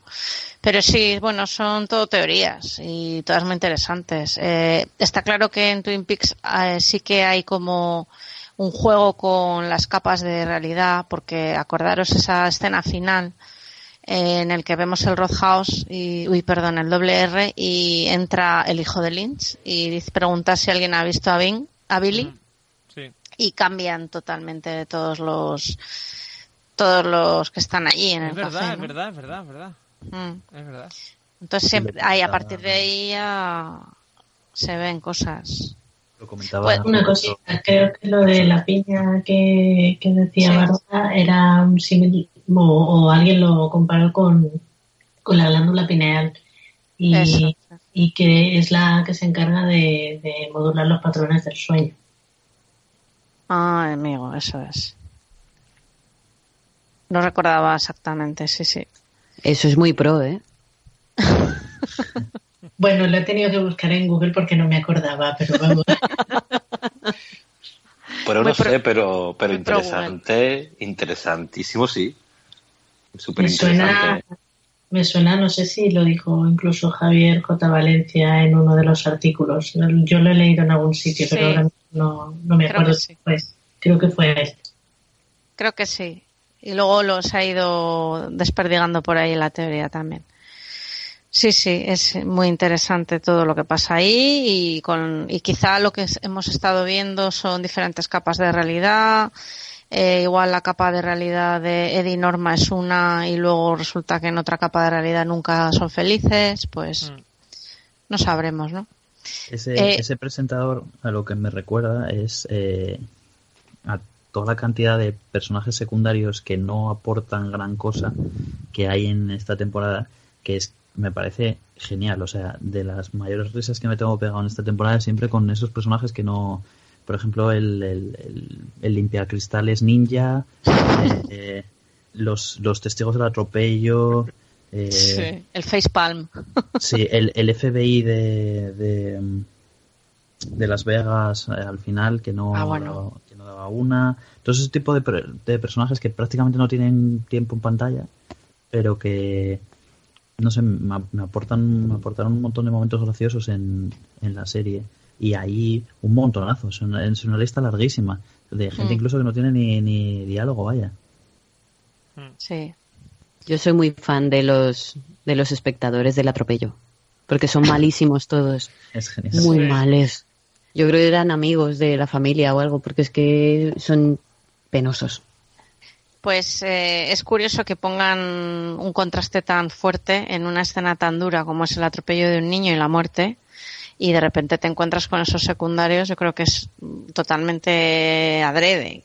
Creo que eran Atropello- fans, creo que eran fans de la serie que les pidieron que hicieran una- un cameo, bueno, un- hicieran de extras y claro, no eran actores. Entonces les dirían, bueno, pues eh, imaginad que estáis viendo un atropello porque creo que no vieron la escena rodar y cómo actuaríais. Entonces, claro, lo- cuando uno es muy mal actor, lo que tiende a hacer es mover las manos, ¿no? Y todo el mundo se las llevaba a la Y sobre- cara. y sobreactuar. Y el, mo- y el momento que dice Oscar del facepalm del conductor es maravilloso. Eso es poesía. ¿no? Sí, es poesía pura. Es el atropello de niño más gracioso que haya visto nunca. Sí. es, es tremendo. Qué fuerte También está el, el señor este que tiene que vender su sangre, ¿no? Para pagar las facturas, ¿o cómo era esto? Sí, sí, sí. Chris Cole, el favorito de Nelson, también. Chris Cole y Tracy. Pues Chris Cole, sí, sí. Que es el único que dice es yes, sir, ¿no? Sí, señor. Sí, señor. Sí, señor. Que yo Ahora creo que era... hablado... Perdón, ahora sí que sí. No, que, cre- que creo que era un veterano de guerra de verdad. Sí, nada, era una tontería. Sigue, sigue. No, yo que ahora que había hablado del tema del atropello de la gente, de los actores secundarios, muy similar al baile de Audrey, cuando están todos rodeados, están rodeando a Audrey, tienen ponen las mismas caras, también súper mal actuando de Sí. forma sobre. Me, me recordó mucho a, la- a la, a la, a la escena del atropello, eh, muy parecido. Las caras que ponen allí Sí, sí. los presentes. Poco naturales, ¿no? Sí. Sí, sí, poniendo así, ladeando la cabeza de un lado y a otro, sonriendo, poniendo las, las manitas así arriba, acompañando la música. Sobre todo un poquito, poquito kafkiano. Sí, sí. A mí me daba la sensación, por ejemplo, en, la, en, en el Roadhouse, el público, eh, que a mí me da la sensación de que estaban viendo otra cosa totalmente diferente de lo que había en el escenario. Porque, por ejemplo, en la actuación de Nine Inch Nails, que aunque está todo el público como muy a oscuras y tal, hay un tío como girándose y dándole vueltas a la, a la cazadora y a ver, tú vas a un concierto de Nine Inch Nails y no haces eso. Esto es como en las series. eh, Cuando vas a grabar una serie, no sé si habéis ido alguna vez de extra, que te dicen, te dicen baila y no hay música. Entonces, claro, luego Ahora ponen la música encima y, y, y dices, "Val- vaya estúpido este que no, que no tiene ritmo, ¿sabes? Es que no es, bailan sin música. A lo mejor es por eso, no lo sé. Eh, Yo Puede estuve en un ser. concierto de Nine Inch Nails y ya te aseguro, Bárbara, que no hacen eso. Te lo Ya aseguro. Porque baja Tren Reznor y le da dos hostias al primero de la fila. vamos. No, le rompe la guitarra, que rompe siempre una guitarra, suele romperla, Ah, sí. o sea, romper la cabeza. a gui- Qué grandes los Nine Inch Nails. Cómo me gustaría muy buenos, muy buenos. Me encanta. Muy buenos. Total. Te lo recomiendo, te lo recomiendo si puede. ¿eh? Sí, si puedo iré. Y Ojalá. además, en Yo esta contigo. serie ha sido de lo que... Vale. De esta serie ha sido de lo que más me ha gustado musicalmente. Eh, Tren Red no es muy especial. Vamos, la gente que trabaja con él y todo lo dice, ¿no? Que eh, es un músico y un productor ex- excepcional y, y con mucha personalidad. Mm. Había, después del capítulo 8 y de la actuación de los Nine Inch Nails, había por ahí unos memes de David Bustamante vestido de cuero, que te lo juro que es que parecía 3 Hicimos Sí, pero- muchas risas en, en Facebook con eso. Pero ahora está muy gordito Bustamante. El tren no está seguro que no está gordito. Está, No. está petado, petado. tío. Está mazas. Sí, sí. Bueno, pues si os parece, vamos a mm, hablar de dos lugares que son la comisaría y el hotel, eh, que están muy relacionados con lo- la trama ya que nos queda, que es el final. O sea que si- vamos a hablar de la comisaría y el hotel y pasamos directamente al final. Porque precisamente eh, quizá eh, el comienzo del final, digámoslo así, eh, sucede en la comisaría y en el hotel, ¿no? Por así decirlo. ¿Cómo, cómo? ¿Puedes repetir que no he Sí, que el- entendido? El comienzo del final, o sea, el prácticamente Ah. el 17 tiene lugar mm, en la comisaría y en el hotel. O sea, eh, Sí. Bueno, en, la- en el hotel, digamos, el, el, el sótano, ¿no? Por así decirlo. Pero, Las calderas, sí, ¿no? las Sí. calderas, sí. Eh, para mí, como el capítulo 17 está totalmente desaprovechado todo, pues me da mucha rabia. Lo único que sí que saco de bueno de todo esto es eh, a Andy y a Lucy que los han convertido en héroes y eso es de agradecer porque son dos personajes muy queridos. Y luego, por otro lado, el tema de, la, de las calderas, que es donde conocemos a James y a Guante Verde y tal, pues también creo que es una, una trama con mucho gancho y, y ahí sí que nos han resuelto un poco, ¿no? Que estaba Mike y era el acceso pues a toda esa aventura al pasado que, que luego vemos con, con Cooper. Sí, ese Que- misterio que tenían Ben, ben y su secretaria de mm, dónde está, Mm. de dónde venía ese ruido, etcétera. Y la llegada Lucy. de la llave. Mm. Sí, Oscar. No, digo que Andy y Lucy que afortunadamente fueron de menos a más, porque al principio estaba un poco cabreado con lo eh, sumamente estúpidos que te los presentaban. Eh, y nunca, en las anteriores temporadas no eran estúpidos, eran inocentes o lo que quieras, pero no eran tan tontos. En esta los ponían como muy tontos Pero directamente. yo creo, yo creo Y que eso es. Me alegro que al final hayan quedado más, más en el lugar que, que merecían los personajes. Sí, los han contrastado mucho, ¿eh? Adrede. Es que yo creo, Oscar, que eso es al principio para hacer más creíble el personaje de del hijo, ¿no? De, de Ah, Wally. de Michael Cera. Sí, sí. sí. Bueno, pero es que Michael Wally Cera, Wally Brando ya ha quedado claro que no es hijo de Andy, ¿no? Es hijo de, Sí, de Dick Tremaine, que sí, porque tenía un labio y un- una... Era un poco cursi, ¿no? Como Dick Tremaine. La, la ausencia más notada de esta temporada. Rick Tremaine. Mucho más que la de Donna. Dick Donna Tremaine. Sí. Pero sí. yo te digo una cosa, en el fondo, a ver, sí, puede ser que, que él sea biológicamente hijo de Dick Tremaine, lo que tú quieras, pero quienes lo han criado son... eh, No me puedo creer que estemos hablando de esto a las 2 de la mañana. Sí, sí, son, Sí, son sí. Andy, son Andy y Lucy, o sea, quiero decir. Que evidentemente eh, Wally y Waldo, o sea, eh, o sea, Wally y Brando están absurdos porque sus padres son quienes son, o sea. Sí, sí, lo han creado ellos, está Sí, claro. sí. Y en el final, o sea, mm, perdón, no, ¿qué ibas a decir? De verdad, di- No, no, eso te iba a hacer lo mismo que ibas a hacer tú, que era eh, del final. que eso que Nada. el final, eh, hombre, la comisaría evidentemente mm, se va convirtiendo conforme se va acercando al final en un centro neurálgico porque vemos que allí se acumula gente, se acumula Naido, se acumula eh, Chad, eh, mm, James y Greenwater y todo esto. Y el borracho que repite. Y el borracho, eso, el borracho que repite, el eco, el hombre eco, Mm. que, eh, que vemos que mm, está claro que la comisaría es el sitio en donde va a desarrollarse todo y evidentemente eh, es así, pero mm, es lo que, tú- lo que hemos dicho antes, que es un momento, o sea, que decir, eh, eh, pasa todo en un momento allí en la comisaría, mm, en que muere Bas Cooper, mm, los socorros le sacan a Bob, mm, Bob es derrotado en esto de, en este momento de Dragon Ball, como hemos dicho, de, por eh, Green Wanter y ya pasamos a otra cosa, inmediatamente. Y, y quizá mucha gente, y quizá lo mejor que me pasó a mí en su momento, se decidió con eso, ¿no? Porque yo pensaba que, iba, que la comisaría iban a ocurrir más cosas. Pero, Sí, eso- solo faltó que, que Bob, el, el único personaje que no le voy a decir a, al sheriff Truman que, anda, pero si tú, no- tú no eres Harry, debió ser la bola esa de Bob. Se lo dijo absolutamente todo el mundo al pobre hombre. Tenía que estar harto al final, estaba harto yo ya al final de, que nos repitiesen constantemente lo pachuchín que estaba Harry. Pues ya lo sabemos y es una pena y lo echamos de menos. Pero es que yo creo, no sé, no sé cuántas veces, igual estoy exagerando, pero yo creo que lo dijeron en cada capítulo, cada vez que hablaba el sheriff con alguien, eh, lo mencionaban Sí. en, en cada conversación. Claro, como Harry ha sido una de las ausencias más ¿no? lamentadas, pues eh, es como que sí, que todos nos acordamos de Harry, pero Harry no ha querido, ¿no? Entonces, bueno, pues eh, está todo el rato recordándole, pero bueno.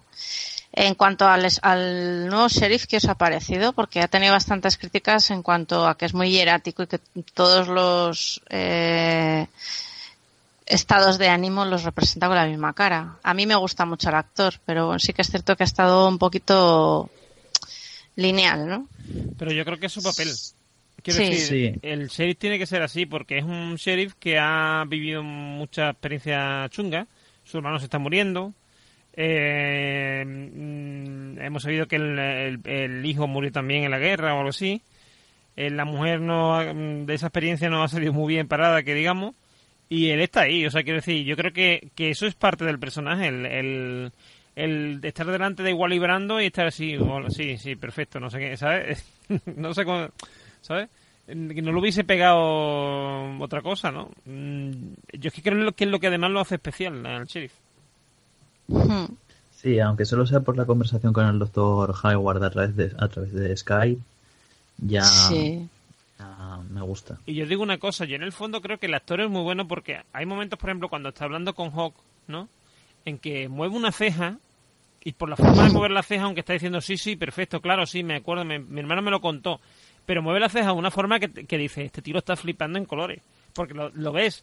Que él, o sea, que él sabe, él sabe que eso ha ocurrido, sabe que es verdad, pero es que le cuesta creérselo y, lo estás viendo. Que es así. La escena, yo creo, a mí la que más me ha gustado de él es con Wally Brando, porque está Wally ahí soltando su chapa de la carretera, mi sombra y no sé qué, y el otro está como, sí, sí, sí, sí, sí, sí, y cuando se da la vuelta levanta las cejas y hace, y- y- o mueve así la, la cabeza, ¿no? Hace como, no, no, no, no, estos, estos están fatal, ¿no? Y ahí me gustó mucho.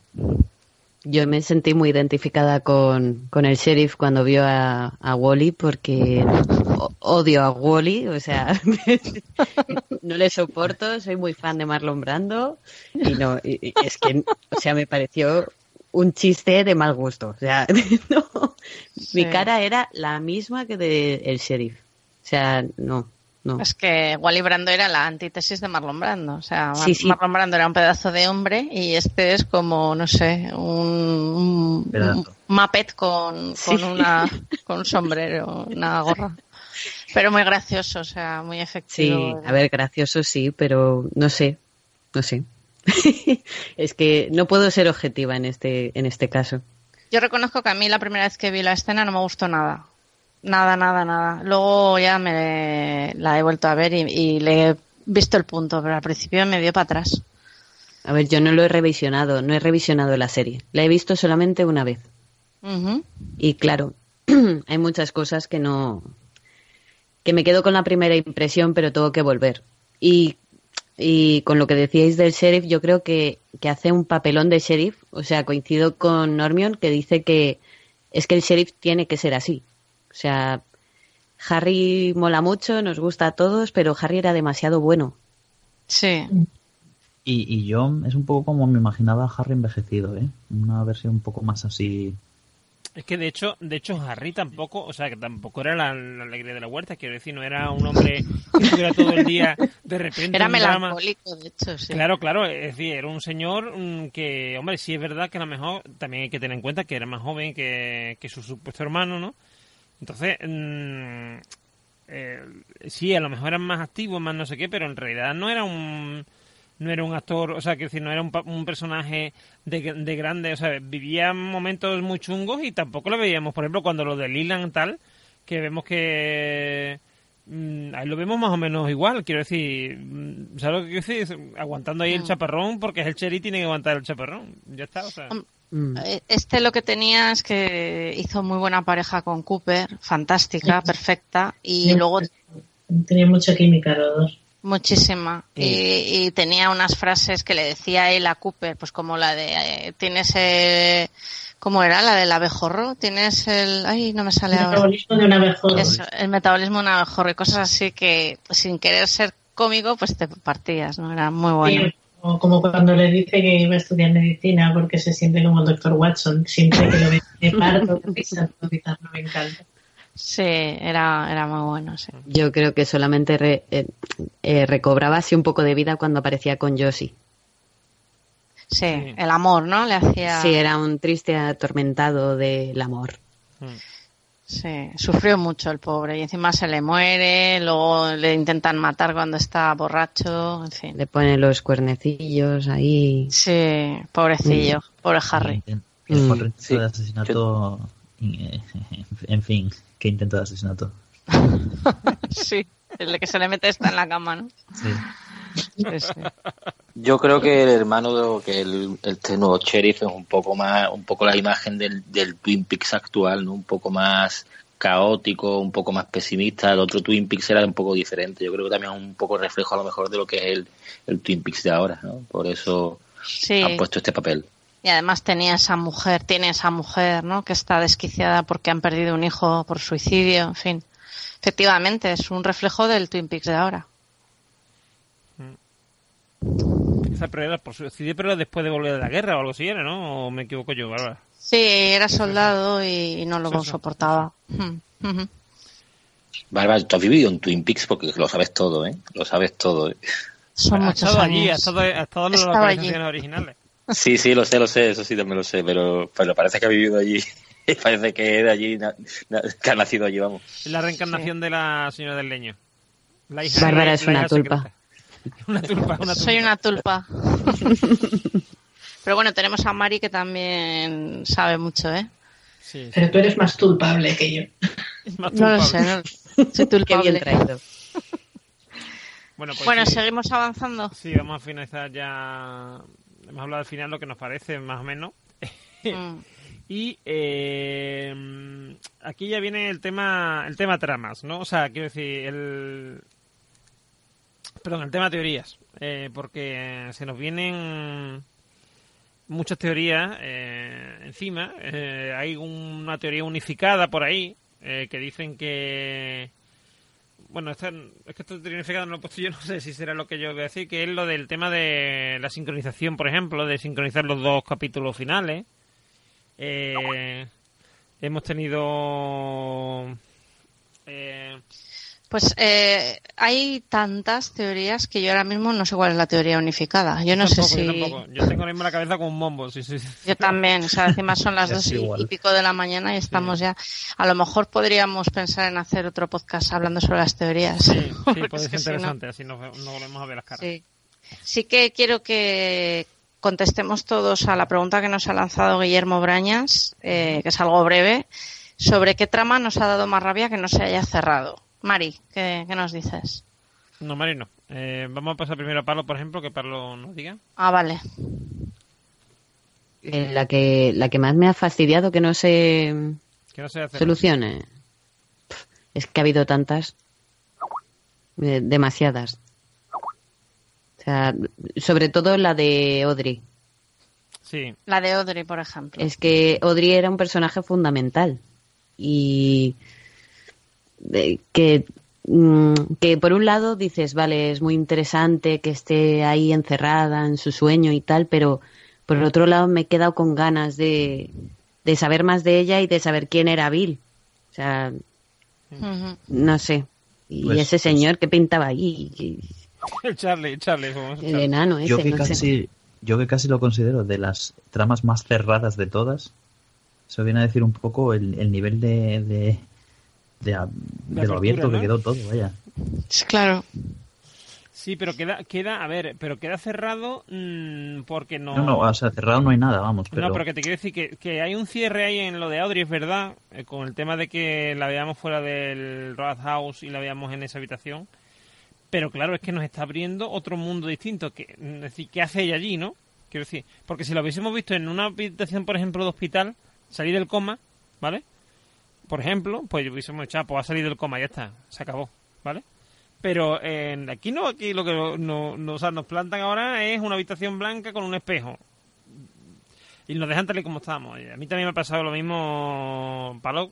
Yo, o sea, yo el tema de Audrey es la que, lo que más me ha, me ha afectado, ¿no? Digamos, el que no se cierre Mm, sí. es lo que más me, me ha llegado. A mí me molesta más que se ignoren personajes, más que que no se cierren en sí, es como, es, es lo que Tenemos a Waldo por ahí, perdón. Lo que comentábamos antes de Hawk o de, o de Bobby, por ejemplo, que son personajes que parece, están tienen un nivel de protagonismo alto y de repente nada, no se vuelve a hablar de ellos, no importa a nadie y nos los dejan ahí en medio de, de una nada absoluta. Me molesta más casi eso que, que las tramas que quedan muy abiertas, vaya. Eh, Pero es que Hawk- lo las Hawk tramas abiertas que quedan tuvo- abiertas. Es que esto no...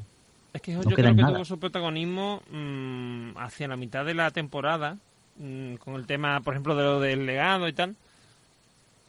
Mm, y quizá es el protagonismo que tiene que no nos damos cuenta es que pone a pone a, a esta gente a, o sea bueno sobre todo a Andy mm, tras la pista o sea es quien lleva a Andy al al Rabbit no sé qué cómo se llama ya eso Sí, Jack sí, Rabbit al Palace. Palace, eso En- Eh, Entiendo que su papel dentro del desarrollo de la trama ya se cumplió, pero va que son Ho- Hawk y Bobby, no sé, darles un poco de sí porque final además un poco además decente. Yo no sé si Sí. visteis las imágenes de, del actor que hace de Hawk, que es el que dibujó el mapa ese que le enseña al sheriff y tal. Él lo dibujó, o sea, él. Lo, lo hizo él. Y yo me imagino a ese hombre allí dibujando para nada. Quiero decir que tú piensas, pues ese, ese mapa va a tener una relevancia mm, máxima. Pues no, al final no. Hay también una cosa, perdonad. eh, se supone que tenían que ir a Jack Rabbit Place o Palace eh, dos veces. Y Sí. solamente fueron una. Claro, no les dio tiempo porque apareció Bad Cooper. Claro.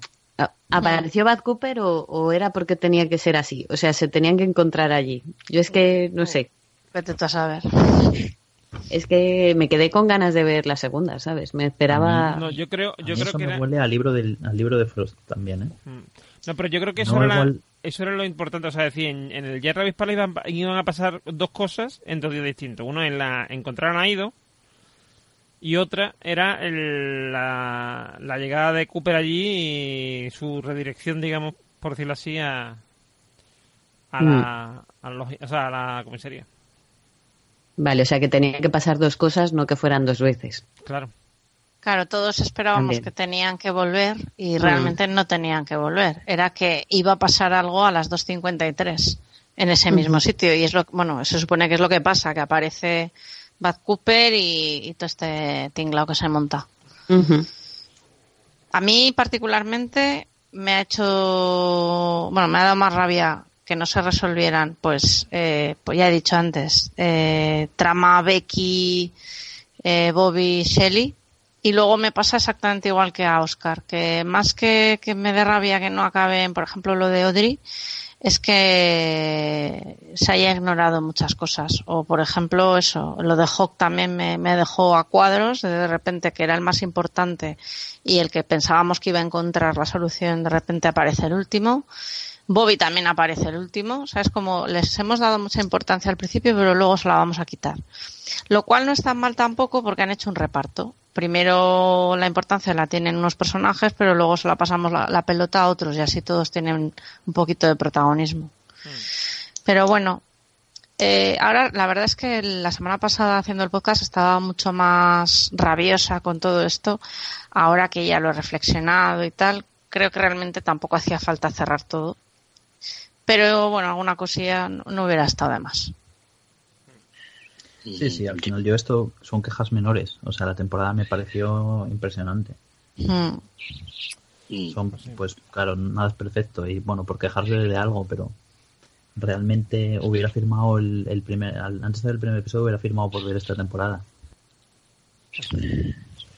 Llamadme raro, yo voy a decir algo también que creo que todos los que escuchan, nos escuchan, pensarán, pero a mí el- la trama de Cooper con, con alguien que no es Cooper, que ya será Richard, con una Laura Palmer que ya no es Laura, con una casa de Laura Palmer que es donde viven los, los Tremont, eh, se preguntan que en qué día están, es decir, lo dejan muy abierto, tampoco cierran esa trama y para mí la que más, más coraje me ha dado que no cierren es, esa, ¿eh? porque al final es, la base, ¿no? Es, la, la, matriz, es el ADN de, esta serie y, y aunque no la dejen cerrada, pero por lo menos nos podrían haberla dejado un poco más esclarecida.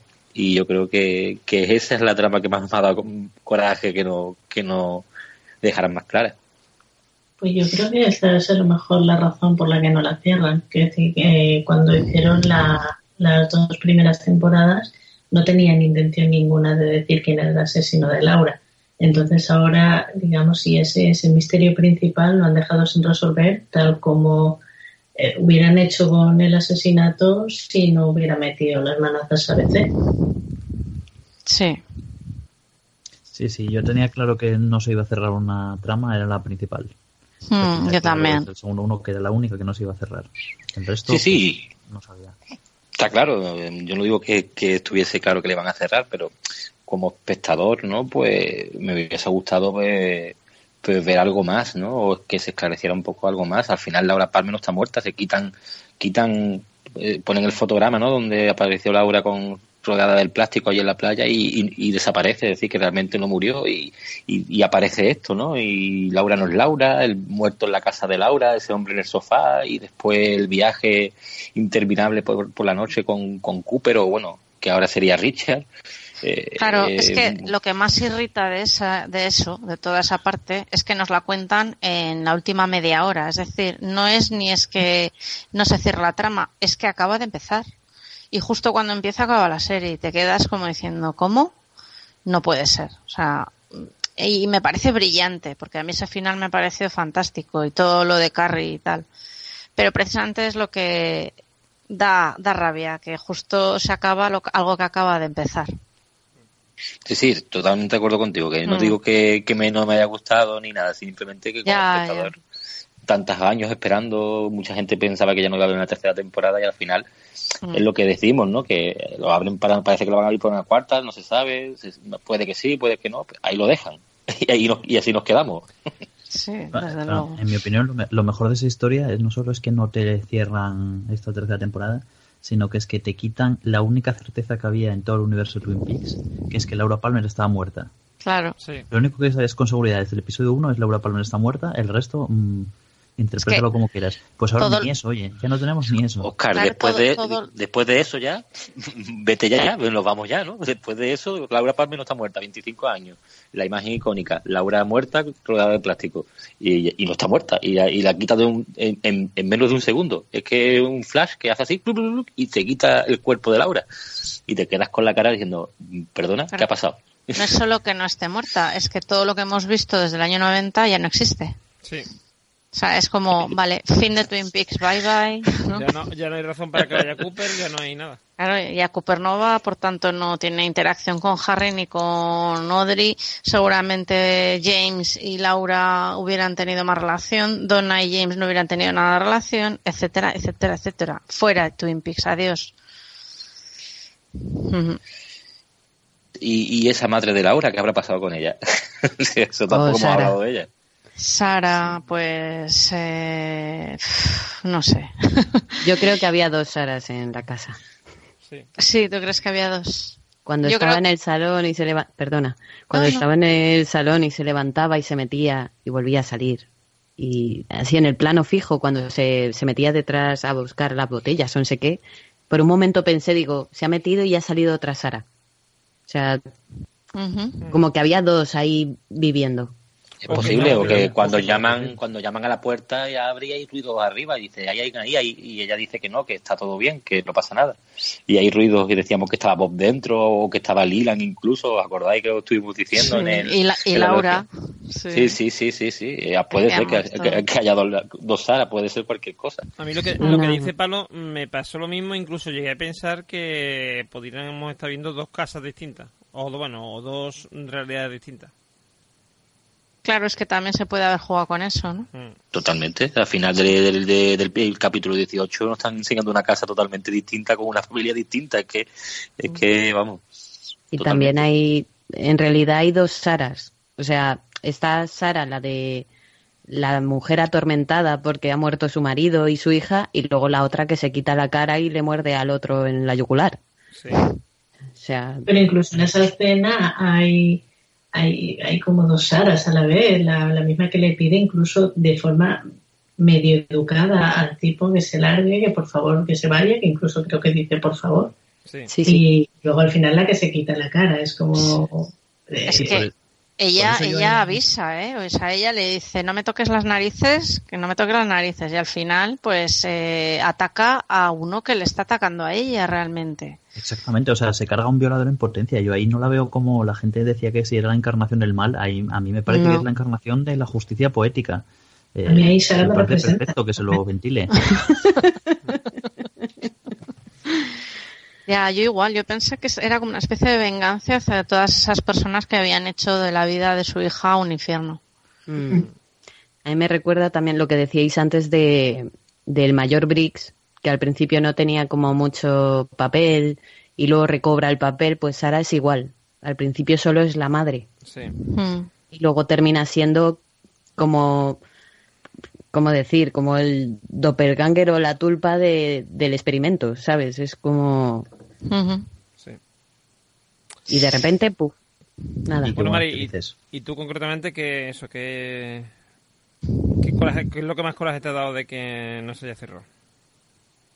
Yo, Sí, tú. ah, no sé, quizá estoy un poco con Bárbara con lo de con lo de que no se haya cerrado lo de Becky, eh, aunque bueno, es- más o menos se queda ahí como, como abierto. Eh, sobre todo es más bien cómo se ha cerrado eh, ciertas cosas, lo de Bob en, concreto, que ya lo hemos hablado antes. Eh, pero en, en general es que es como que algunas cosas se nos han quedado un poco en el tintero en Twin Peaks, ¿no? El, el trato a Hawk, el trato a, a- bueno, a Bobby quizá menos, pero sí personajes que parecía que iban a tener mucha relevancia y que al final es como, ah, me he olvidado de ti. Y sobre todo, yo creo que lo que más rabia nos ha dado a todos, y no digáis que no, es que Dale Cooper no ha interactuado nada con la gente de Twin Peaks. Efectivamente. Cero, o sea, eh, a ver, yo no esperaba que acabara la serie en el doble R comiéndose tarta, pero sí pensaba verle en el doble R comiendo tarta, aunque fuera una mini escena. Sí que pensaba que se iba a reunir con Hawk, con Bobby, no sé. Eso es lo que más nariz- me ha tocado las narices. Sí. El no poder ver a Cooper más que en dos escenas, que lo hemos visto en dos escenas. Por lo Cuando menos haber dicho al Hawk, oye, mira, me has encontrado otra vez. Efectivamente. Hemos visto a Cooper cuando se despierta, que es fantástico, ¿no? Y luego cuando en el 17 va en coche y llama por teléfono y llama y le dice a, a Lucy, creo, o a Harry, ya no sé, o a Frank, perdón, is the coffee on, ¿no? Eh, hay café. Y lo dice con una sonrisa que os juro que cada vez que veo la escena lloro. Sí. Lloro. O sea, es como, Dios mío, está aquí y, y ¿por qué me lo han quitado? Mm. Eso es lo que más he echado en falta. Más que, mira, si no cierran Becky, Steven y su madre, vale, pero que no me hayan dejado ver a Cooper en Twin Peaks, eso no se lo perdonaré nunca a Lynch. Hombre, hubiese sido un regalo, la verdad, un regalo a, a los seguidores de, de Mm. las antiguas temporadas, el poder reunir al elenco en una imagen a lo mejor un poco más cotidiana, no en, en la trama así de peso. Pues sí, Claro. tienes, es que tienes razón. la, y de la hecho hubiera escena. Sí, Oscar. no digo que hubiera sido un escenón bastante linchiano, de hecho, que justo después de cargarse a Bob y todo eso, se hubieran puesto a comer donuts y café ahí mismo, en esa misma sala. Claro. Yo me estaba esperando algo así. Como Y hubiese todos- levantado el pulgar. Sí, que no lo ha levantado. No. Ojo, Una no lo ha conversación ahí, algo, pero un poco de interacción entre ellos. Y es Es que verdad que ahí se queda todo... En el momento I'm the FBI, ese momento es total de levantar el pulgar y no lo hizo, o sea, No. no pena. Es que, es que nos han, nos han negado muchas cosas, que yo, vale, lo acepto, es su obra, que hagan lo que quieran y lo aplaudiré y tal. Pero nos lo han negado, entonces ese era mi dolor, ¿no? Que era como una un poco patada en el culo a, a la nostalgia, que yo sigo diciendo que la nostalgia, depende de cómo te la tomes, no es nada mala, pero bueno. sí Yo creo que Lynch se ha puesto intenso los últimos minutos. Sí. Yo creo que Lynch tenía un poquito de envidia de, de Kyle. El- Sí. lo he puesto antes en el, en el chat que me parecía que Albert y, y Gordon eran como Harry y, y Dale en, Mm. en las primeras y a lo mejor Lynch tenía un poquito de, de pelusa ahí con, con Kyle porque era el protagonista indiscutible, total. Y, y en esta temporada ha sido Gordon y Albert. Sí, hombre, eh, él ha sido protagonista total porque ha tenido tropecientos mil personajes y todos muy bien hechos, pero ninguno tenían el carisma que podía tener Gordon, efectivamente. Total. Mm. Por mucho que queramos a Daggy, yo acabé de Daggy hasta las narices, sinceramente. O sea, Yo quería yo- que se muriera ya. o sea, cuando le vi meter el tenedor dije, ole, por fin, ¿no? Y, y la verdad es que nos ha gustado mucho, pero a mí sí que este se me ha hecho un poquito largo todo lo de Daggy. Eh, yo hubiera querido ver a, a Dale Cooper por lo menos, por lo menos un capítulo más. Hombre, teniendo en cuenta que a Daggy le atacan en qué episodio es el 7 o algo así. Eh, Eh, por primera vez, sí, sí, Sí. el siete. No me acuerdo exactamente, pero ahí ya estábamos todos como, ahí, ahí sí, aquí sí, aquí es cuando despierta Daggy porque le atacaron y acaba de moverse como una cobra y aquí despierta Daggy. Y ya ves. Nos hemos tirado toda la serie, sí. Que Sí, ahora, ahora, el café, ahora, la tarta, La tarta. ahora. La tacones. música, la música aquella, el, uf, Ah, sí, sí. qué mal, qué Los mal. zapatos de tacón rojos. Los tacones rojos, todo. Y al final ha sido nada, se ha despertado solo, o sea, ¡pum! Con un enchufe. Bueno, Pues, Pues- eh, si os parece, vamos a ir terminando el podcast de hoy. Lamentablemente, Mm. se ha hecho corto, ¿verdad? y eh, bueno, pues eh, aquí mm, os recordaríamos la forma de contacto, tal igual, pero yo creo que ya no tiene mucho sentido. Eh, Hombre, nos podéis seguir encontrando, como siempre, en escuadronseriefilo.com y también en cinefilofructos.com. Ahí podéis escuchar todos los episodios. Mm, Recordamos para gente que a lo mejor no se haya enterado que, hombre, Bárbara no estaba, pero eh, el resto mm, hemos comentado todos los episodios completos de la primera y segunda temporada, ¿vale? Que están ahí. Si, si queréis repasarlos, pues ahí están. Yo ya, yo estoy escuchando esta semana pasada algunos y el- me hace mucha gracia porque es como muy naif todo, ¿no? Somos muy inocentes. y, eh, al principio pensamos que va a haber algo de verosimilitud en esta historia y todo. Y, y nada, indicaros que eso para mí ha sido un placer. Yo me lo he pasado pipa. Yo he hecho muchos podcasts y, y este en concreto, el de los archivos de la gente Cooper, sobre todo esta última temporada, me lo he pasado pipa y, me ha encantado la reacción del- de la gente, de los que habéis estado ahí escuchando capítulo a capítulo, de los que habéis estado en la logia púrpura y los que no, los que habéis estado ya sea en el, en el chat de, o sea, perdón, en el grupo de Facebook o mandándonos comentarios o lo que sea. Y eso, agradeceros, a por supuesto, a los aquí presentes, a Oscar, a José María, a Palo y a, y a Mari, por supuesto. Sobre todo mm, porque mm, Os- son el primero Oscar, que comentaba, al principio comentaba siempre de los primeros, hacía pole, y comentaba, hacía sie- seis o siete comentarios. Y, y, y Mari y Palo, por supuesto, siempre eran sus comentarios. Además, Mari, que la pobre se disculpaba conmigo por el tema de, de Tocho. Testamento. Los testamentos, sí. Y, y eso, y, deciros que eso que está, ha sido una cosa, algo maravilloso. No sé si Bárbara tiene algo que decir al respecto. Sí, tengo mucho que decir.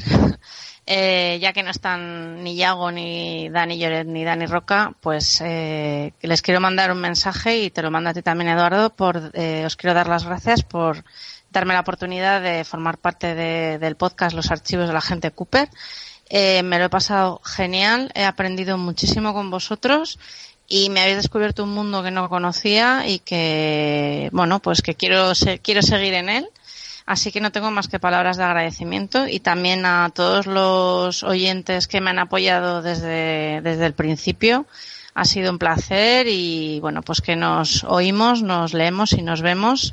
Y un beso a todos. Muchas gracias, Yago. Muchas gracias, Eduardo. Muchas gracias, Dani Lloret. Y muchas gracias, Dani Roca. Muchas gracias a ti, Bárbara, porque ha sido el de gran descubrimiento. Hoy, precisamente, he puesto el enlace de, de este directo en, en un chat que por ahí que es el, el, el chiringuito podcastero, ¿vale? Y eh, Miriam, una oyente podcaster y tal que que vamos, que, mm, que sigue muchos podcasts, dice que, que hay un, un amigo suyo eh, que, que dice que le encanta nuestro podcast y que sobre todo piensa que hay una, una tía que, lo, que es una crack y que lo hace estupendamente. Jo, Y yo qué bien. comparto- Yo comparto su opinión totalmente, vamos a... eh, Muchas gracias. Igual se referían a Palo o a Mari, ¿eh? No, no, yo creo que se referían a la que sale en todos los capítulos. Pues muchas gracias a, a los que hayan eh, hecho ese comentario. Pero bueno, eh, es, es lo que digo, que muchísimas gracias por la experiencia.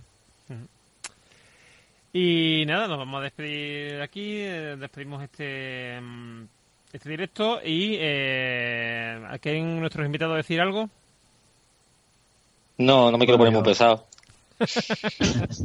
Nada, yo solo daros las gracias por, por haberme dejado participar en, en algunos capítulos que, eh, bueno, pues no tenía ni idea de, de esto. Sí que soy oyente de podcast desde hace mogollón y tengo que decir también que este es uno de los mejores y pues haber participado en él, pues nada, encantado y, y muy orgulloso. Y que tenéis los mejores oyentes del mundo mundial, que son las tantas de la noche, sigue habiendo gente eh, Sí. en directo en el Spreaker y que, y que seguramente en, en el Telegram también y, y nada, que bueno, que lo hacéis muy bien, pero que eso, que la gente, es- yo flipo con la gente en realidad, vamos. Mm, Agradezco desde aquí, ya que estamos a Nelson, a Ivax, a Sergio, a, Iván, eh, que siguen ahí ahora mismo dándolo todo en el chat. eh, pues eso, que, que además hace un rato que no, que no lo comentamos, tampoco lo van diciendo. Eh, que nos dan aquí las gracias y tal. Y, y eso, y yo, yo me estoy emocionando y todo, eh, curioso. Yo también me he emocionado. Será posible, madre mía. Eh, Mari, Yo también, sí, yo quería daros las gracias por dejarme participar y, y nada, que, que deciros que yo he empezado a escuchar podcast gracias a vosotros. Y, y- has visto. Y, no, y, y que ha sido genial, me lo he pasado muy bien con vosotros. Me voy a descargar los podcasts, los voy a grabar en un CD y lo voy a meter en, en, mi, en, en los DVDs de Twin Peaks por si acaso lo veo en un futuro y no me entero otra vez de nada, porque me habéis ayudado muchísimo. Grábalos en cassette con una grabadora. Que es como hay que- Es verdad, es verdad. Querido escuadrón, escuadrón seriéfilo, son las 2.20, sí. Y, y nada, eso, agradeceros mucho vuestro trabajo, que lo hacéis muy bien. Muchas gracias. Mari, Bueno, ¿algo que decir? Bueno, Eh, pues nada. ah, ah, bueno, si quieres tú, José María. Venga, José María, Sí, yo no, yo, yo rápido. Que nada, que muchas gracias, que nos está- seguiremos en la pomada, nos veremos en Telegram, nos veremos eh, en el foro también, que seguirá abierto, y, y que seguiremos hablando mucho más de Twin Peaks y de lo que venga, porque seguro que vendrán más cosas. ¿Y Mari? Bueno, pues nada, que muchas gracias a, a- a todos los, los del podcast, que ya sabéis que yo, excepto a Bárbara, y porque es la única chica, no sé nunca identifican los nombres. Bueno, excepto el tuyo, Normion, que como cantas también, pues se me queda grabado.